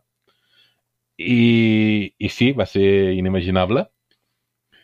Eh, milers i milers de persones eh, van, van estar picant durant uns quants mesos, és a dir, el d'això no, no va ser una experiència de, mira, un cap de setmana, sinó que la gent va estar, alguns d'ells, picant un, uns quants mesos, per poder veure què hi havia dintre de, del CUP i ell mentrestant anava fent entrevistes i tal, explicant doncs, que, que seria la hòstia i seria literalment una cosa que canviaria la vida. I, i sí, és que és un crac, el tio. Sí, és, és, és, és, és boníssim venent fum, és a dir, ha venut fum amb, amb tot, també se li ha de concedir de que, de que és un visionari i que al final algunes de les coses eh, han acabat anant en aquest sentit. Mireu els NFTs, que vas que no sé si és visionari en el vol sentit o el sentit dolent. Sí, el, els NFTs com a mínim són les màquines els que piquen, no, no anem clicant per aconseguir els golems de, de Willy Rex. Això és la, la, les màquines el que, el que piquen, però aquí no. Eh, el que va passar és que al final, després de, de molts mesos, eh, va haver un... Bueno, el cub se van acabant, crec que hi havia 25 bilions de, de píxels o una cosa per l'estil, que són uns quants. Però no tots eren fets a mà perquè tenies un sistema... Tenia una miqueta de joc. Anaves aconseguint punts per minar i llavors podies comprar power-ups com bombes, coses per l'estil per picar una miqueta més. Tenia un tel de xitxa, no era només picar i ja està. I quan va arribar al final, el, el que va guanyar, que va ser doncs, una, una persona, hauria de buscar el nom, una persona, ho tinc aquí notat. Em sembla recordar que era un noi molt jove, de fet. Sí, sí era, em sembla que era britànic, Uh -huh. també, uh, però sí, sí el, el noi que, que va arribar al final, perquè hi havia una cosa que uh, Molinex, és que és boníssima, el tio aquest és, és que és la hòstia, va agafar i, i va dir uh, qui aconsegueixi l'últim, uh, picar l'últim cub, podrà quedar-se la recompensa per ell mateix i no explicar-ho a ningú o distribuir-ho amb, amb, amb la gent. Que, evidentment, això va, va crear un, una expectació, perquè, clar, ara imagineu-vos que el que agafa i pica l'últim cub, agafa i diu, no, no, m'ho quedo per mi i no ho explico a ningú. I tothom allà esperant a veure què, què era el que hi havia dintre. Però no, va agafar i, i ho va explicar i al final va, va sortir el vídeo de, de la recompensa on es veu a Molinex amb una habitació blanca, amb un CGI, i explicant que, eh, bueno, que felicitats al, al guanyador, que el seu premi eh, meravellós, que canviaria la vida, era eh, ser el déu virtual del seu següent joc que estava desenvolupant, que era el Godus, que era una espècie de mm, remake, és una espècie, és una espècie, una barreja entre Populous i Sandbox. I bàsicament el que va dir és que el guanyador se convertia en el déu d'aquest joc i això implicava diverses coses. La primera és de que tindria un percentatge dels beneficis, el qual, ojo, no està malament, i, i l'altra de que podria, tindria la capacitat de prendre decisions mm, del joc. És a dir, al ser el déu, podria prendre doncs, decisions en termes morals de què és el que passava, eh, si, jo sé, si els fidels del joc eren agressius o eren amigables amb, amb altra gent i coses per l'estil. Lo qual tenia un petit problema que és que el Godus va fracassar miserablement. No va, no va, bueno, se va financiar a dures penes i, i després no va, no va tenir mm, cap èxit. Al, al cap d'uns mesos ja estava mort. I el que va passar és no només això, sinó que la persona que en principi tenia que ficar-se en contacte amb el, amb el guanyador, que era un tal Brian Henderson, doncs aquesta, aquesta persona de l'equip de, de Godus que es tenia posar en contacte doncs va marxar de l'empresa, suposo que, que la devien fer fora, perquè com que no venia res, van tenir que començar a despedir gent, i no van a posar a ningú a, a fer el rol aquest. I per tant el que va passar és que ningú dintre de l'equip de Godus se van recordar que tindrien que parlar amb el Brian per, bueno, per, perquè fes de Déu. Per tant, al final, després de, de tots aquests anys, doncs, van, van fer una entrevista i van dir no, que, que ell va veure el vídeo i tal i que va esperar a veure si li deien alguna cosa, però ningú va contactar amb ell i que no va veure un duro, evidentment, perquè el joc no va fer mai beneficis, i, i aquí es va acabar la, la història del, del Curiosity. Però el premi jo crec que realment era veure-li la cara al Molinex i va decidir compartir-ho amb tots nosaltres, el qual és d'agrair a aquest bon home, a aquest noi, noi jove que va, va Ah, jo- poder aconseguir-ho. Jo, jo he, he vist el vídeo perquè el vídeo després es va pujar a, a YouTube, com que... Sí, és que és això, o sigui, li van donar la possibilitat, ho estava llegint ara, no? Sí. A ell li van donar la possibilitat de quedar-se aquest premi per ell mateix en secret o bé compartir-ho amb tothom. Compartir aquest premi, aquest vídeo, que és com, com pots tenir un ego tan gran com per considerar que és un premi veure de tu xerrant al sí. final d'un joc que ha portat del cap a moltíssima gent tant a temps. Sí, sí. A, a, a més, el, si, si el veieu, el podeu buscar al YouTube i, i és boníssim, dura 4 minuts i pico, i és boníssim perquè veus clarament com amb, amb el discurs està dient veieu com és una experiència que canvia la vida el fet de poder convertir-se en una... És a dir, eh, es nota un munt de que està intentant justificar-se de totes les crítiques que havia rebut els mesos anteriors. Evidentment, li deien que s'estava passant una miqueta de, de hype. I si el, el vídeo és una miqueta això, mig eh, recompensa, mig excusa i justificació, i al final va, va quedar en res. Per tant, jo crec que és difícil, eh, eh, no sé si teniu altres castanyes, però ja, ja us avanço que aquesta castanya és un peda, és a dir, més castanya que això, ja, ja no sé, ha- haurà de ser alguna que no sigui un joc per superar això. Un professor castanya. És això. Eh, jo només volia fer un comentari. Fer un joc on que el premi sigui tu, o sigui, en un vídeo, eh, donant-li les felicitats al tio que ha guanyat, és, és, és distopia Ready Player One, estàs zumbadíssimo. Jo recordo que a Twitter, a X, no? eh, com es diu ara, hi havia un que es deia Peter Molyneux, que era una, una paròdia del Peter Molyneux, era, que era boníssim, al final ho va, ho va deixar el pobre, però, però recordo que d'això que mm, feia uns, uns tuits o uns, uns ex, no? ara, uns, com, com es digui, que, que eren anades d'olla, però que tu podies creure que, que ho digués el, el, el Molinex perquè, perquè era això, és a dir, Molinex tota la, tota la vida havia sigut, eh, havia sigut així i, no? I fins que al final li va deixar de funcionar. Aquestes coses al final és el que té. Val, jo, ta- jo també tinc una castanyeta que ve acompanyada de panellet i de, pe- de petita història personal que segurament és compartida, no? Perquè com a català barceloní, com a gent amb eterna poca autoestima, que hi ha me, més que sigui la moral que trobar la teva ciutat en un videojoc. Aleshores, jo començo amb un petit panellet, amb una bona representació, amb aquell moment que jo era bastant petit d'anar a casa d'un col·lega a jugar a la Xbox original en un joc que es deia Project Gotham Racing, que apareixia a Barcelona, i me'n recordo córrer pel passeig Colón i dir, ostres, això ho reconec. Doncs aquí els més avispats sabran cap on vaig. Un joc de carreres. Barcelona. Per mi la castanya, i se m'ha corregut avui venint en metro, és Blur. Un joc russant el AAA publicat per Activision on ells afirmaven que tu podies córrer per Barcelona, tu veus els mapes de Barcelona i és com córrer per, per, per aquelles boques de, de com d'aigua de Los Angeles dels, de les pel·lícules, que és una cosa així, una carretera amb, amb, com de, cimentada amb, amb hierbajos, amb, amb, amb males herbes creixent por ahí, una muntanya russa i una nòria pel costat. O sigui, jo, jo vull venir amb el metro i he recordat el, el, el, el, el nivell amb què em va ofendre jugar una carrera en, en, en aquell joc. I he dit, aquesta mi- ha de ser mi- la meva castanya. A mi el Blur em sembla un juegazo, eh? A mi m'encanta el Blur.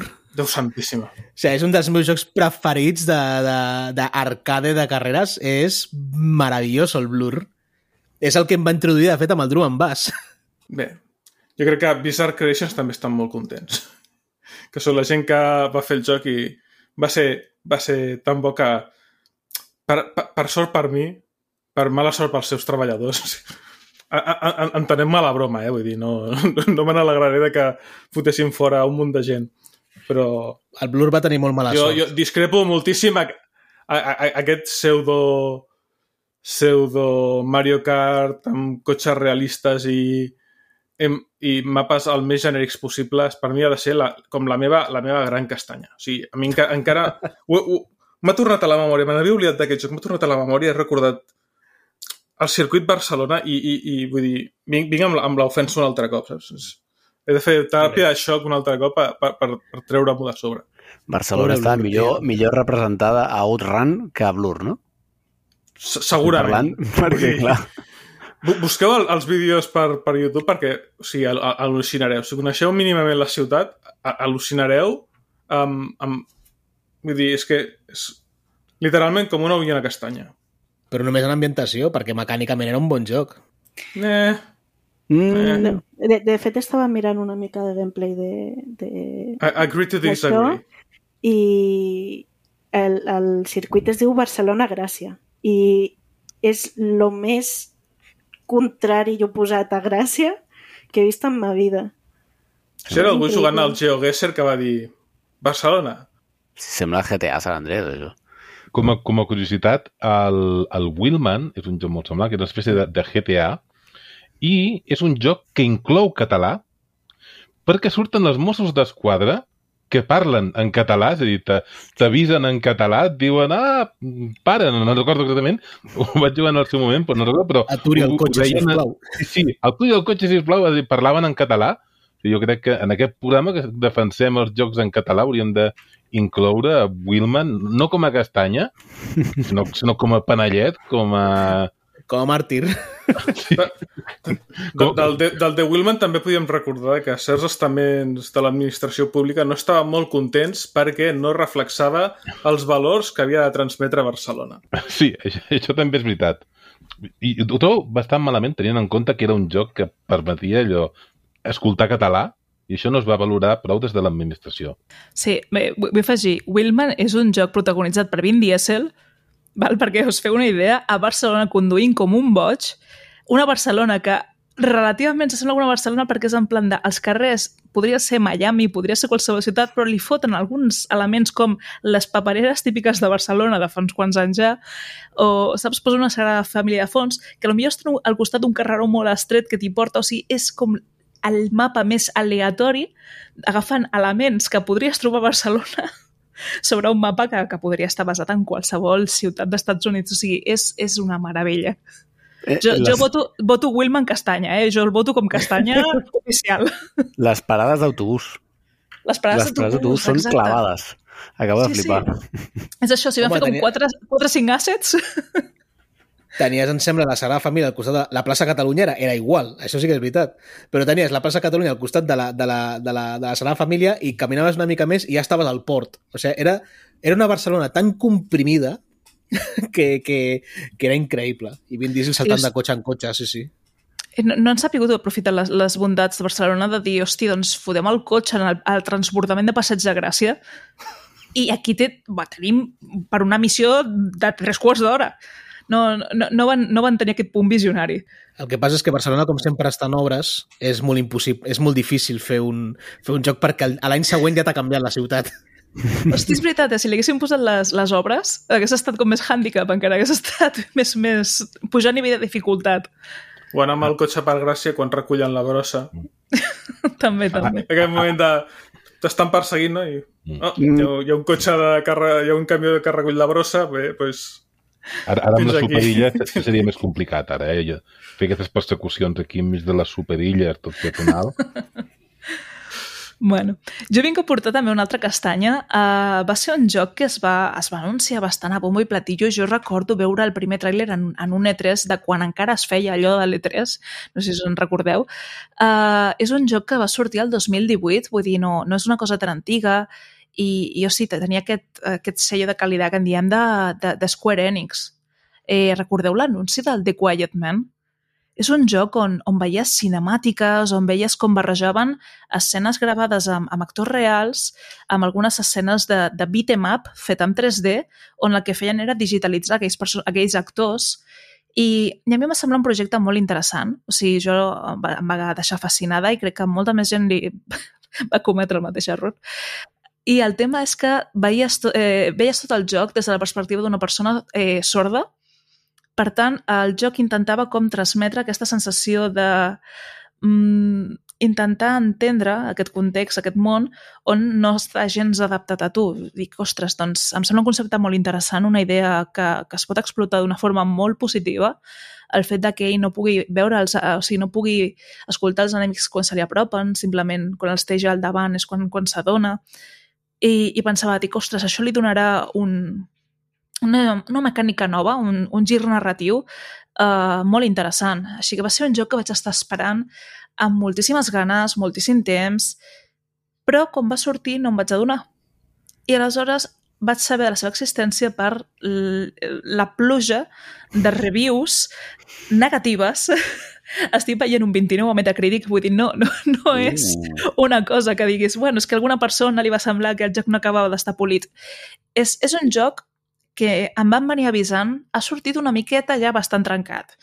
La gent el definia com injugable, la gent el definia com infumable, la gent el definia com un, una cosa esperpèntica. No tenia cap ni peus, no hi havia cap tipus de cohesió, no hi havia... I era com, no, no pot ser tan dolent. Fins i tot en el seu dia el Caliebre va fer un vídeo avisant no, de no compreu aquesta cosa. I jo tot dia així vaig dir, i sense descompte ni res, no, no, no pot ser tan dolent com m'estan dient a mi aquesta castanya, perquè no, castanya, però, però saps les castanyes quan encara no les han tret de les punxes?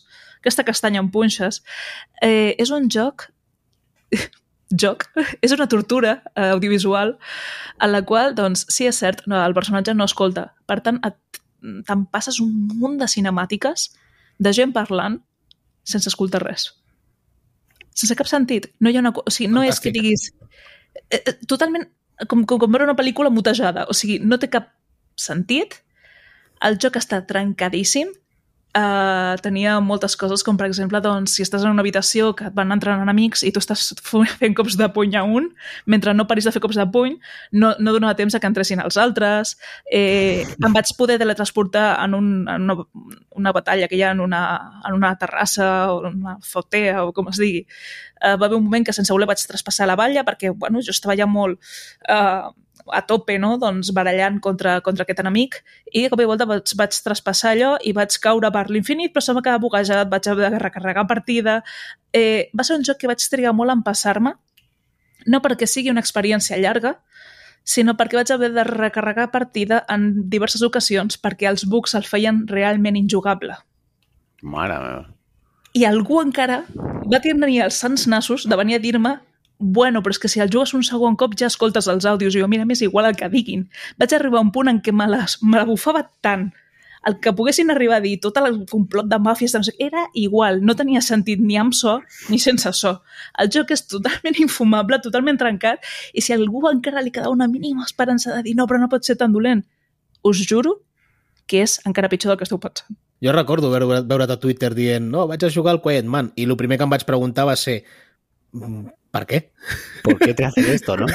per, per què voldries jugar al Quiet Man? Encara, és que no, encara no m'ho pregunto. És en plan de, la ida té bon gust, vull dir, té, sap los, lo que són els videojuegos, vull dir, té, té, no sé, té bones referències. Per què voldria jugar al Quiet Man? No? I Vaig vaig estar tossuda. de, de, de, de, tenir en ment una mica el, el que vas anar posant per Twitter i jo, jo admeto que m'estava rient una mica.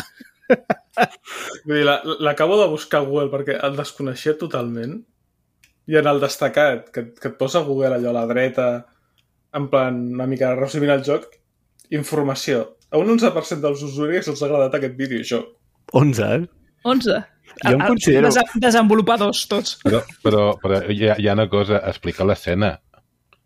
L'escena mítica Qui- de... Quina d'elles? La, la, oh, oh, hi ha una escena... Però és que sortia el tràiler, això em sembla. Hi ha una escena on estàs fugint, el protagonista està fugint i, i passa per una mena de lavanderia i hi ha un senyor calp allà enmig i el tio salta per sobre del calp recolzant-se amb les mans, saps, tipus quan saltes al Plimpton, en plan de, per poder potenciar el seu salt cap endavant, però és que a més a més el calp que ni s'ho espera ni reacciona tampoc és com que diguis m'acaba de pujar un tio a sobre i el seu pes m'ha fet baixar, no, no, es queda totalment estàtic mentre l'altre segueix corrent i, i és, és, o sigui, això i els grafitis, bueno, els grafitis jo crec que els grafitis són el panellet del joc. Home, Hi ha un munt de grafitis en el joc que es repeteixen constantment perquè van dir, bueno, fem 4 o 5 frases així una mica curioses en espanyol, no sabem per què, deu haver bandes de latinos i històries de per mig, però clar, com no ho escoltava tampoc t'ho sé dir. I hi ha la millor frase del món que la trobes en dues ocasions en el joc, que és Te conozco bacalao, aunque vengas disfrazado. La tinc davant ara mateix. És, és el motiu pel qual hi ha un 11% de Sublim. persones que han vist que el joc està bé. Aquesta frase. Es, es sublim. Eso lo sabe Increíble. hasta la madre de los tomates. és l'altra que hi ha. Sí, clar, sí, quan, par Increïble. quan, quan parlen no té sentit, però quan escriuen tampoc. Potser eren de Múrcia, per los tomates. Mare meva. Si és que només pel grafiti aquest és, és el 29 de Metacritic, és això. Si no seria un 1. Increïble. Doncs a mi m'agradaria parlar d'una de les castanyes més grans que ha patit la indústria del videojoc aquest any, més aquest any, i té a veure ni més ni menys amb, amb El Senyor dels Anells, que abans ho hem comentat. I és que al maig va, es va llançar El Senyor dels Anells Gollum, un títol que presumia, bueno, presumia d'algunes coses que finalment es van volatilitzar directament als primers minuts de, de joc. Suposo que tots i totes estareu d'acord que quan parlem del Senyor dels Anells no esperem que un mínim de qualitat, ja sigui una bona jugabilitat o, o un videojoc amb molt, bueno, que sigui molt entretingut o simplement que tingui una bona història. Pues, el Gollum d'això no té absolutament res. Ja la proposta era molt arriscada, no? Agafar un personatge com el Gollum amb un trastorn dissociatiu i amb dues personalitats molt diferents, eh, que es mou per uns entorns eh, molt foscos, eh, perillosos i que no forma part de cap bàndol, sinó del seu propi, era una mica xocant ja d'entrada. Eh? Per posar-nos una mica en situació, la història que juguem amb Gollum transcorre uns 60 anys eh, després, o 70 després d'haver-se creuat amb el Bilbo Bolson. Així doncs, el Gollum no té l'anell i, i veurem doncs, que passen uns flashbacks en els que un mag que tots coneixem però que en cap moment s'anomena eh, interroga el Gollum i que sembla que ha sigut capturat pels elfs. Contestarà les preguntes del mag i mentre ho fa anirà jugant, anirem jugant tot el que ha passat des de que Gollum surt de la seva cova fins a ser capturat. Podríem dir que aquesta part és la millor perquè a partir d'aquí el control de Gollum i Smigol és- tot va ca- cap avall i, i malament, o sigui, horrorós. Sense entrar en detalls de la història, perquè realment és que no val ni la pena comentar-ho, podem dir que la jugabilitat és molt senzilla, no té cap repte, no hi ha cap incentiu durant l'aventura que ens animi a pujar o a aprendre habilitats perquè des del primer minut les tenim totes. Córrer, saltar, enfilar-se, nedar, submergir-se, amagar-se, tot això. Tenim el típic botó d'intuïció que quan el fem servir per primer cop, que el primer cop pues, sempre fa il·lusió, no? Pues no, eh, no serveix de res perquè bàsicament l'escena ja està decidida i, bueno, en fi. Sí que hauria d'afegir que, a part de senzilla, la jugabilitat també és molt tosca. Per realitzar alguns salts, els controls fallen i, i estan super mal optimitzats, caus, eh, saltes malament, xoques amb els orcs, eh, et capturen... Bueno, en fi, malament. O sigui, el joc està super mal opti optimitzat. Una de les coses que em fa gràcia i molta pena a la vegada és el disseny dels orcs, horrorosos, o sigui, però de veritat, si ho podeu mirar, o si ho, bueno, ho, ho heu mirat i ho heu jugat, no? Imagino, eh, és de les coses més horroroses que veureu en la vostra vida. Però, vamos, de, de calle. Hem de destacar que aquest vi- videojoc ha sigut dissenyat pel Unreal Engine 4. I a mi almenys em costa de creure perquè absolutament tot, els escenaris, els objectes, els personatges, tot és gràficament pitjor que si juguessis eh, amb els gràfics de PlayStation 2 o fi- fins i tot de PlayStation 1.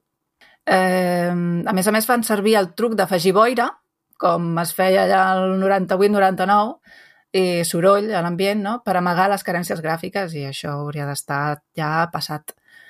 Eh, una altra particularitat de Gollum és que es poden enfrontar tant Gollum com Smigol i hauríem de decidir qui dels dos guanyava la conversa. I això semblava que podria donar-li un punt positiu, però no té res més enllà que respondre unes preguntes i veure les reaccions de les dues personalitats enfrontar-se. Ja està. poca cosa. És un videojoc que falla en molts aspectes, la història principal, els gràfics, horrorosos, la jugabilitat, super desagradable també jugar-ho, i sorpre- sorprenentment té col·leccionables, però res a veure amb el, amb el que cal esperar en un videojoc així, no? Pues, ja que el Gollum col·lecciona coses com cordes, eh, ales de ratpenat, culleres, closques d'ou, coses ridícules que no tenen cap sentit. Eh, maco hauria sigut agafar un objecte conegut i eh, afegir-li una descripció, una relació amb el lore del Senyor dels Anells o del Hobbit o del Silmarillion o qualsevol cosa d'aquestes. Cal destacar, això sí, que hi ha punts positius.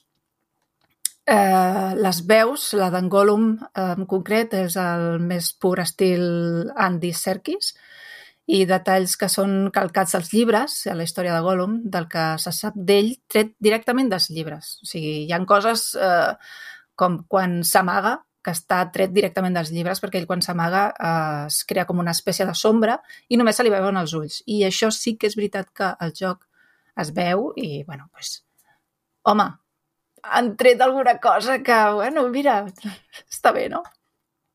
Encara i així té molts bugs, eh, com explicaves tu, Aida, que mm, no podia jugar-ho perquè té molts bugs, doncs aquest igual.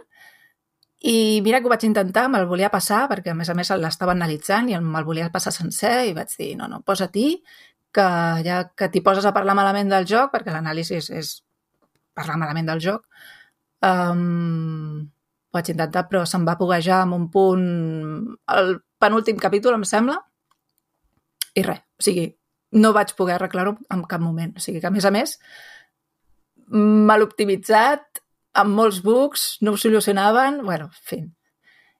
I per rematar-ho, el joc no només és dolent, sinó que l'estudi va publicar una disculpa generada amb el xat GPT. Per acabar-ho de fer impersonal del tot. Per acabar-ho de fer malament del tot, a sobre, foten una disculpa generada amb, amb el xat. És que, bueno, impressionant, de veritat. Sí, encara té, té més delicte. Bé, i, i, I a mi em sap greu perquè era una empresa que m'agradava, que és de, de, de, Daedalic Entertainment, que és una empresa alemanya que, bé, els que els agradi les aventures gràfiques entre el 2009 i 2015 eren bàsicament els únics o els grans productors d'aventures gràfiques i tenen allò, jocs espectaculars, la trilogia d'Eponia, eh, Night of the Rabbit, etc etc. Bueno, tenen un munt. Gent que tenien grans artistes en plantilla, grans eh, desenvolupadors de narrativa, grans programadors... O sigui, era gent que tots teníem la, la sensació que eren bons amb el que feien, tot i que per alguna raó em van, em, em van cancel·lar de Devil's Manning i això no els hi perdonaré mai. Tema a part.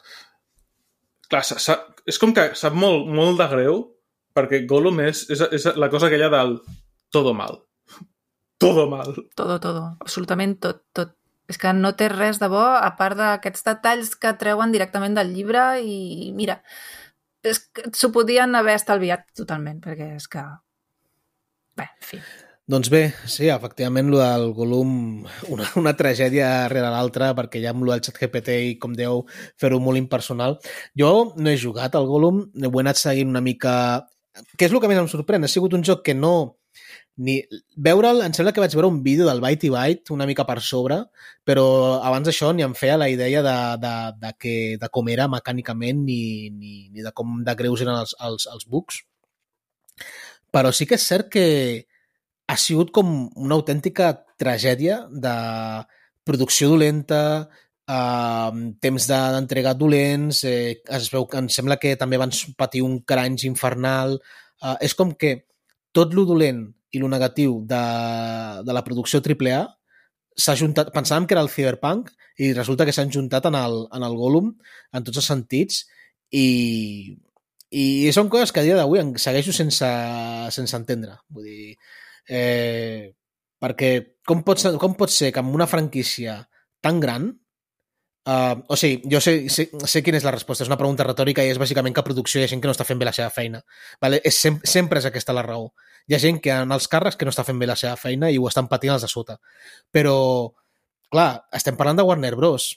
mm, com és que no hi havia un, un control més estricte de com està avançant uh, la producció. Jo, per exemple, vaig estar, quan estava a Mobile encara, vaig estar treballant en un projecte que era de Disney o d'una de les societats de Disney i tot el que s'havia de negociar i el control que exercia Disney sobre la feina que estàvem fent era, era infernal en el sentit de que avançàvem molt a poc a poc perquè eren molt controladors. Warner no, la Warner no és una empresa petita. Aleshores són coses que se'm segueixen com escapant com és possible que existeixin aquests projectes.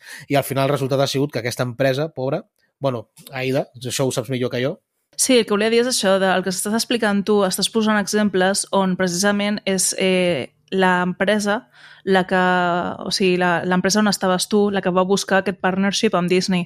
Però el que passa moltes vegades és que es demanen els, les llicències per poder treure un títol que sigui rentable i moltes empreses no estan darrere del que es fa. Això va passar amb, amb Telltale Games, amb llicències com Juego de Tronos, que va ser la que va fer la caiguda de, de Telltale, perquè després van reclamar que aquest joc no és el que nosaltres volíem i això va causar que demanessin els diners de tornada i va entrar en quiebra la, la pròpia empresa. I en aquest cas ha estat un cas bastant similar. Han demanat un projecte ells eh, si han aconseguit una llicència, una empresa que està molt especialitzada en el que és 2D, en el que són aventures gràfiques click and point, aleshores estaven fent un projecte d'un joc totalment diferent, un entorn en el que no havien treballat, amb un amb una aposta molt arriscada, perquè el que havia de fer és una llicència molt coneguda. I el que dèiem és això, és què ha passat amb aquesta empresa? Doncs aquesta empresa, que són, han fet jocs realment títols molt bons, eh, dels de Pònia, de tot això que dèiem abans, no? Són títols que, que, que van fer que tornés a agafar aquest boom de les eh, aventures gràfiques point and click, quan ara totes eren Choices Matters i Quick Time Events, i, i aquesta empresa ha tancat ha tancat la seva, eh, el seu estudi de desenvolupament de videojocs, eh, seguint activament només com a publishers, però d'aquest cop tan gros que s'han emportat i precisament per als diners que suposa eh, obtenir una llicència com Warner i després no tenir un resultat fiable, un, un producte bo, han hagut de, de veure's en, a, en aquesta situació. Així que, que ha sigut una castanya que, a més a més, ha tingut un, uns danys col·laterals molt, molt greus. Dit que són els de Deponia? Sí, sí, és, és d'Edalic. Per això dic, no són gent que no sàpiga fer jocs. No, El tema és que saben fer molt bé un tipus de joc. I aquí ja, van ja. arriscar massa i el que dius tu, hi hauria temes de producció, hi hauria temes de...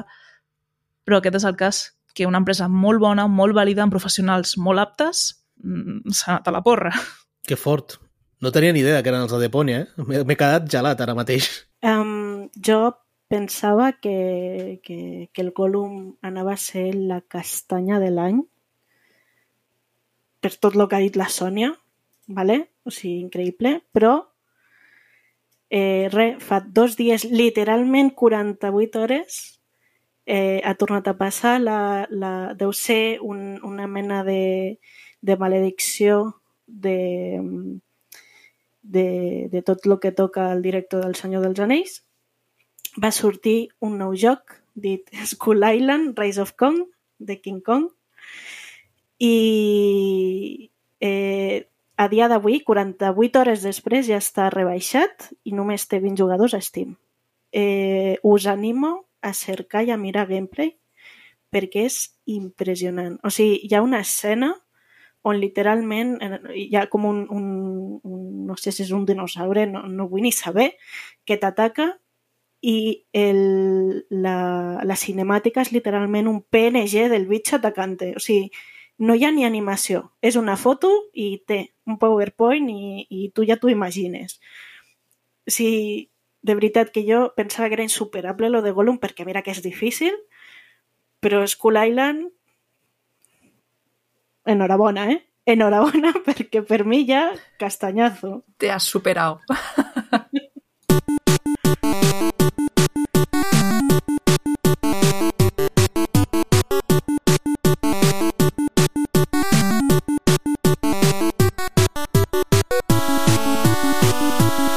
doncs fins aquí hem arribat al nostre primer programa del Control al CAT. Uh, esperem que, que us hagi agradat. Uh, anirem pujant programes, no tenim una previsió de, de amb quina asiduïtat, de amb quina freqüència, però sí que simplement subscriviu-vos a, a les nostres RSS i així vosaltres podreu uh, saber quan, quan hi ha hagut una nova notificació. En breus obrirem comptes de, de X i d'altres xarxes socials també per estar en contacte amb la gent i dir, ei, que aquí hi ha un nou programa i, i bé, despedir-me de vosaltres. Moltes gràcies a tots per haver vingut. Eh, Jordi, ens veiem a la propera. Ens veiem a la propera. Valo, moltes gràcies per tot. Ens veiem. Un plaer, com sempre. Sònia, moltíssimes gràcies per estar aquí amb nosaltres. A vosaltres, per avisar-me. Lena, moltes gràcies per portar també les teves castanyetes. Fins aviat. Eh, David, eh, moltes, moltes gràcies per haver-nos aportat tanta estona de diversió amb Peter Molinex, l'incansable Peter Molinex, per haver participat en aquest programa amb nosaltres. Gràcies a tu.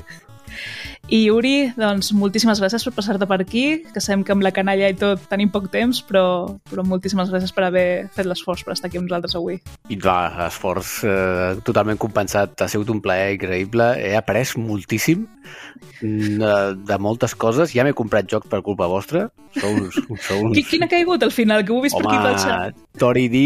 Ai, Tori 3D, eh, 79 cèntims, eh, valo? No, Bueno, ni un euro. Sí. Encara Jo sort que no ha estat el de Quiet Man. No, no, no, no. Tot i que el grafiti s'ho val, eh? El grafiti s'ho val. No, no, és un plaer. Parlar de videojocs m'encanta, he après molt i, i ens ha quedat molt per dir, així que espero poder participar més del que, o tot el que es pugui. No sé si podré sempre, però un plaer. Sí, i de fet aquest programa doncs, encara compta amb més col·laboradors que en aquest primer programa no han pogut estar, però esperem que hi siguin a les properes ocasions. I bé, jo, Aida, que no m'havia presentat fins ara, crec, però em despedeixo de vosaltres i ens veiem a la propera. A tu ja et coneixen, Aida.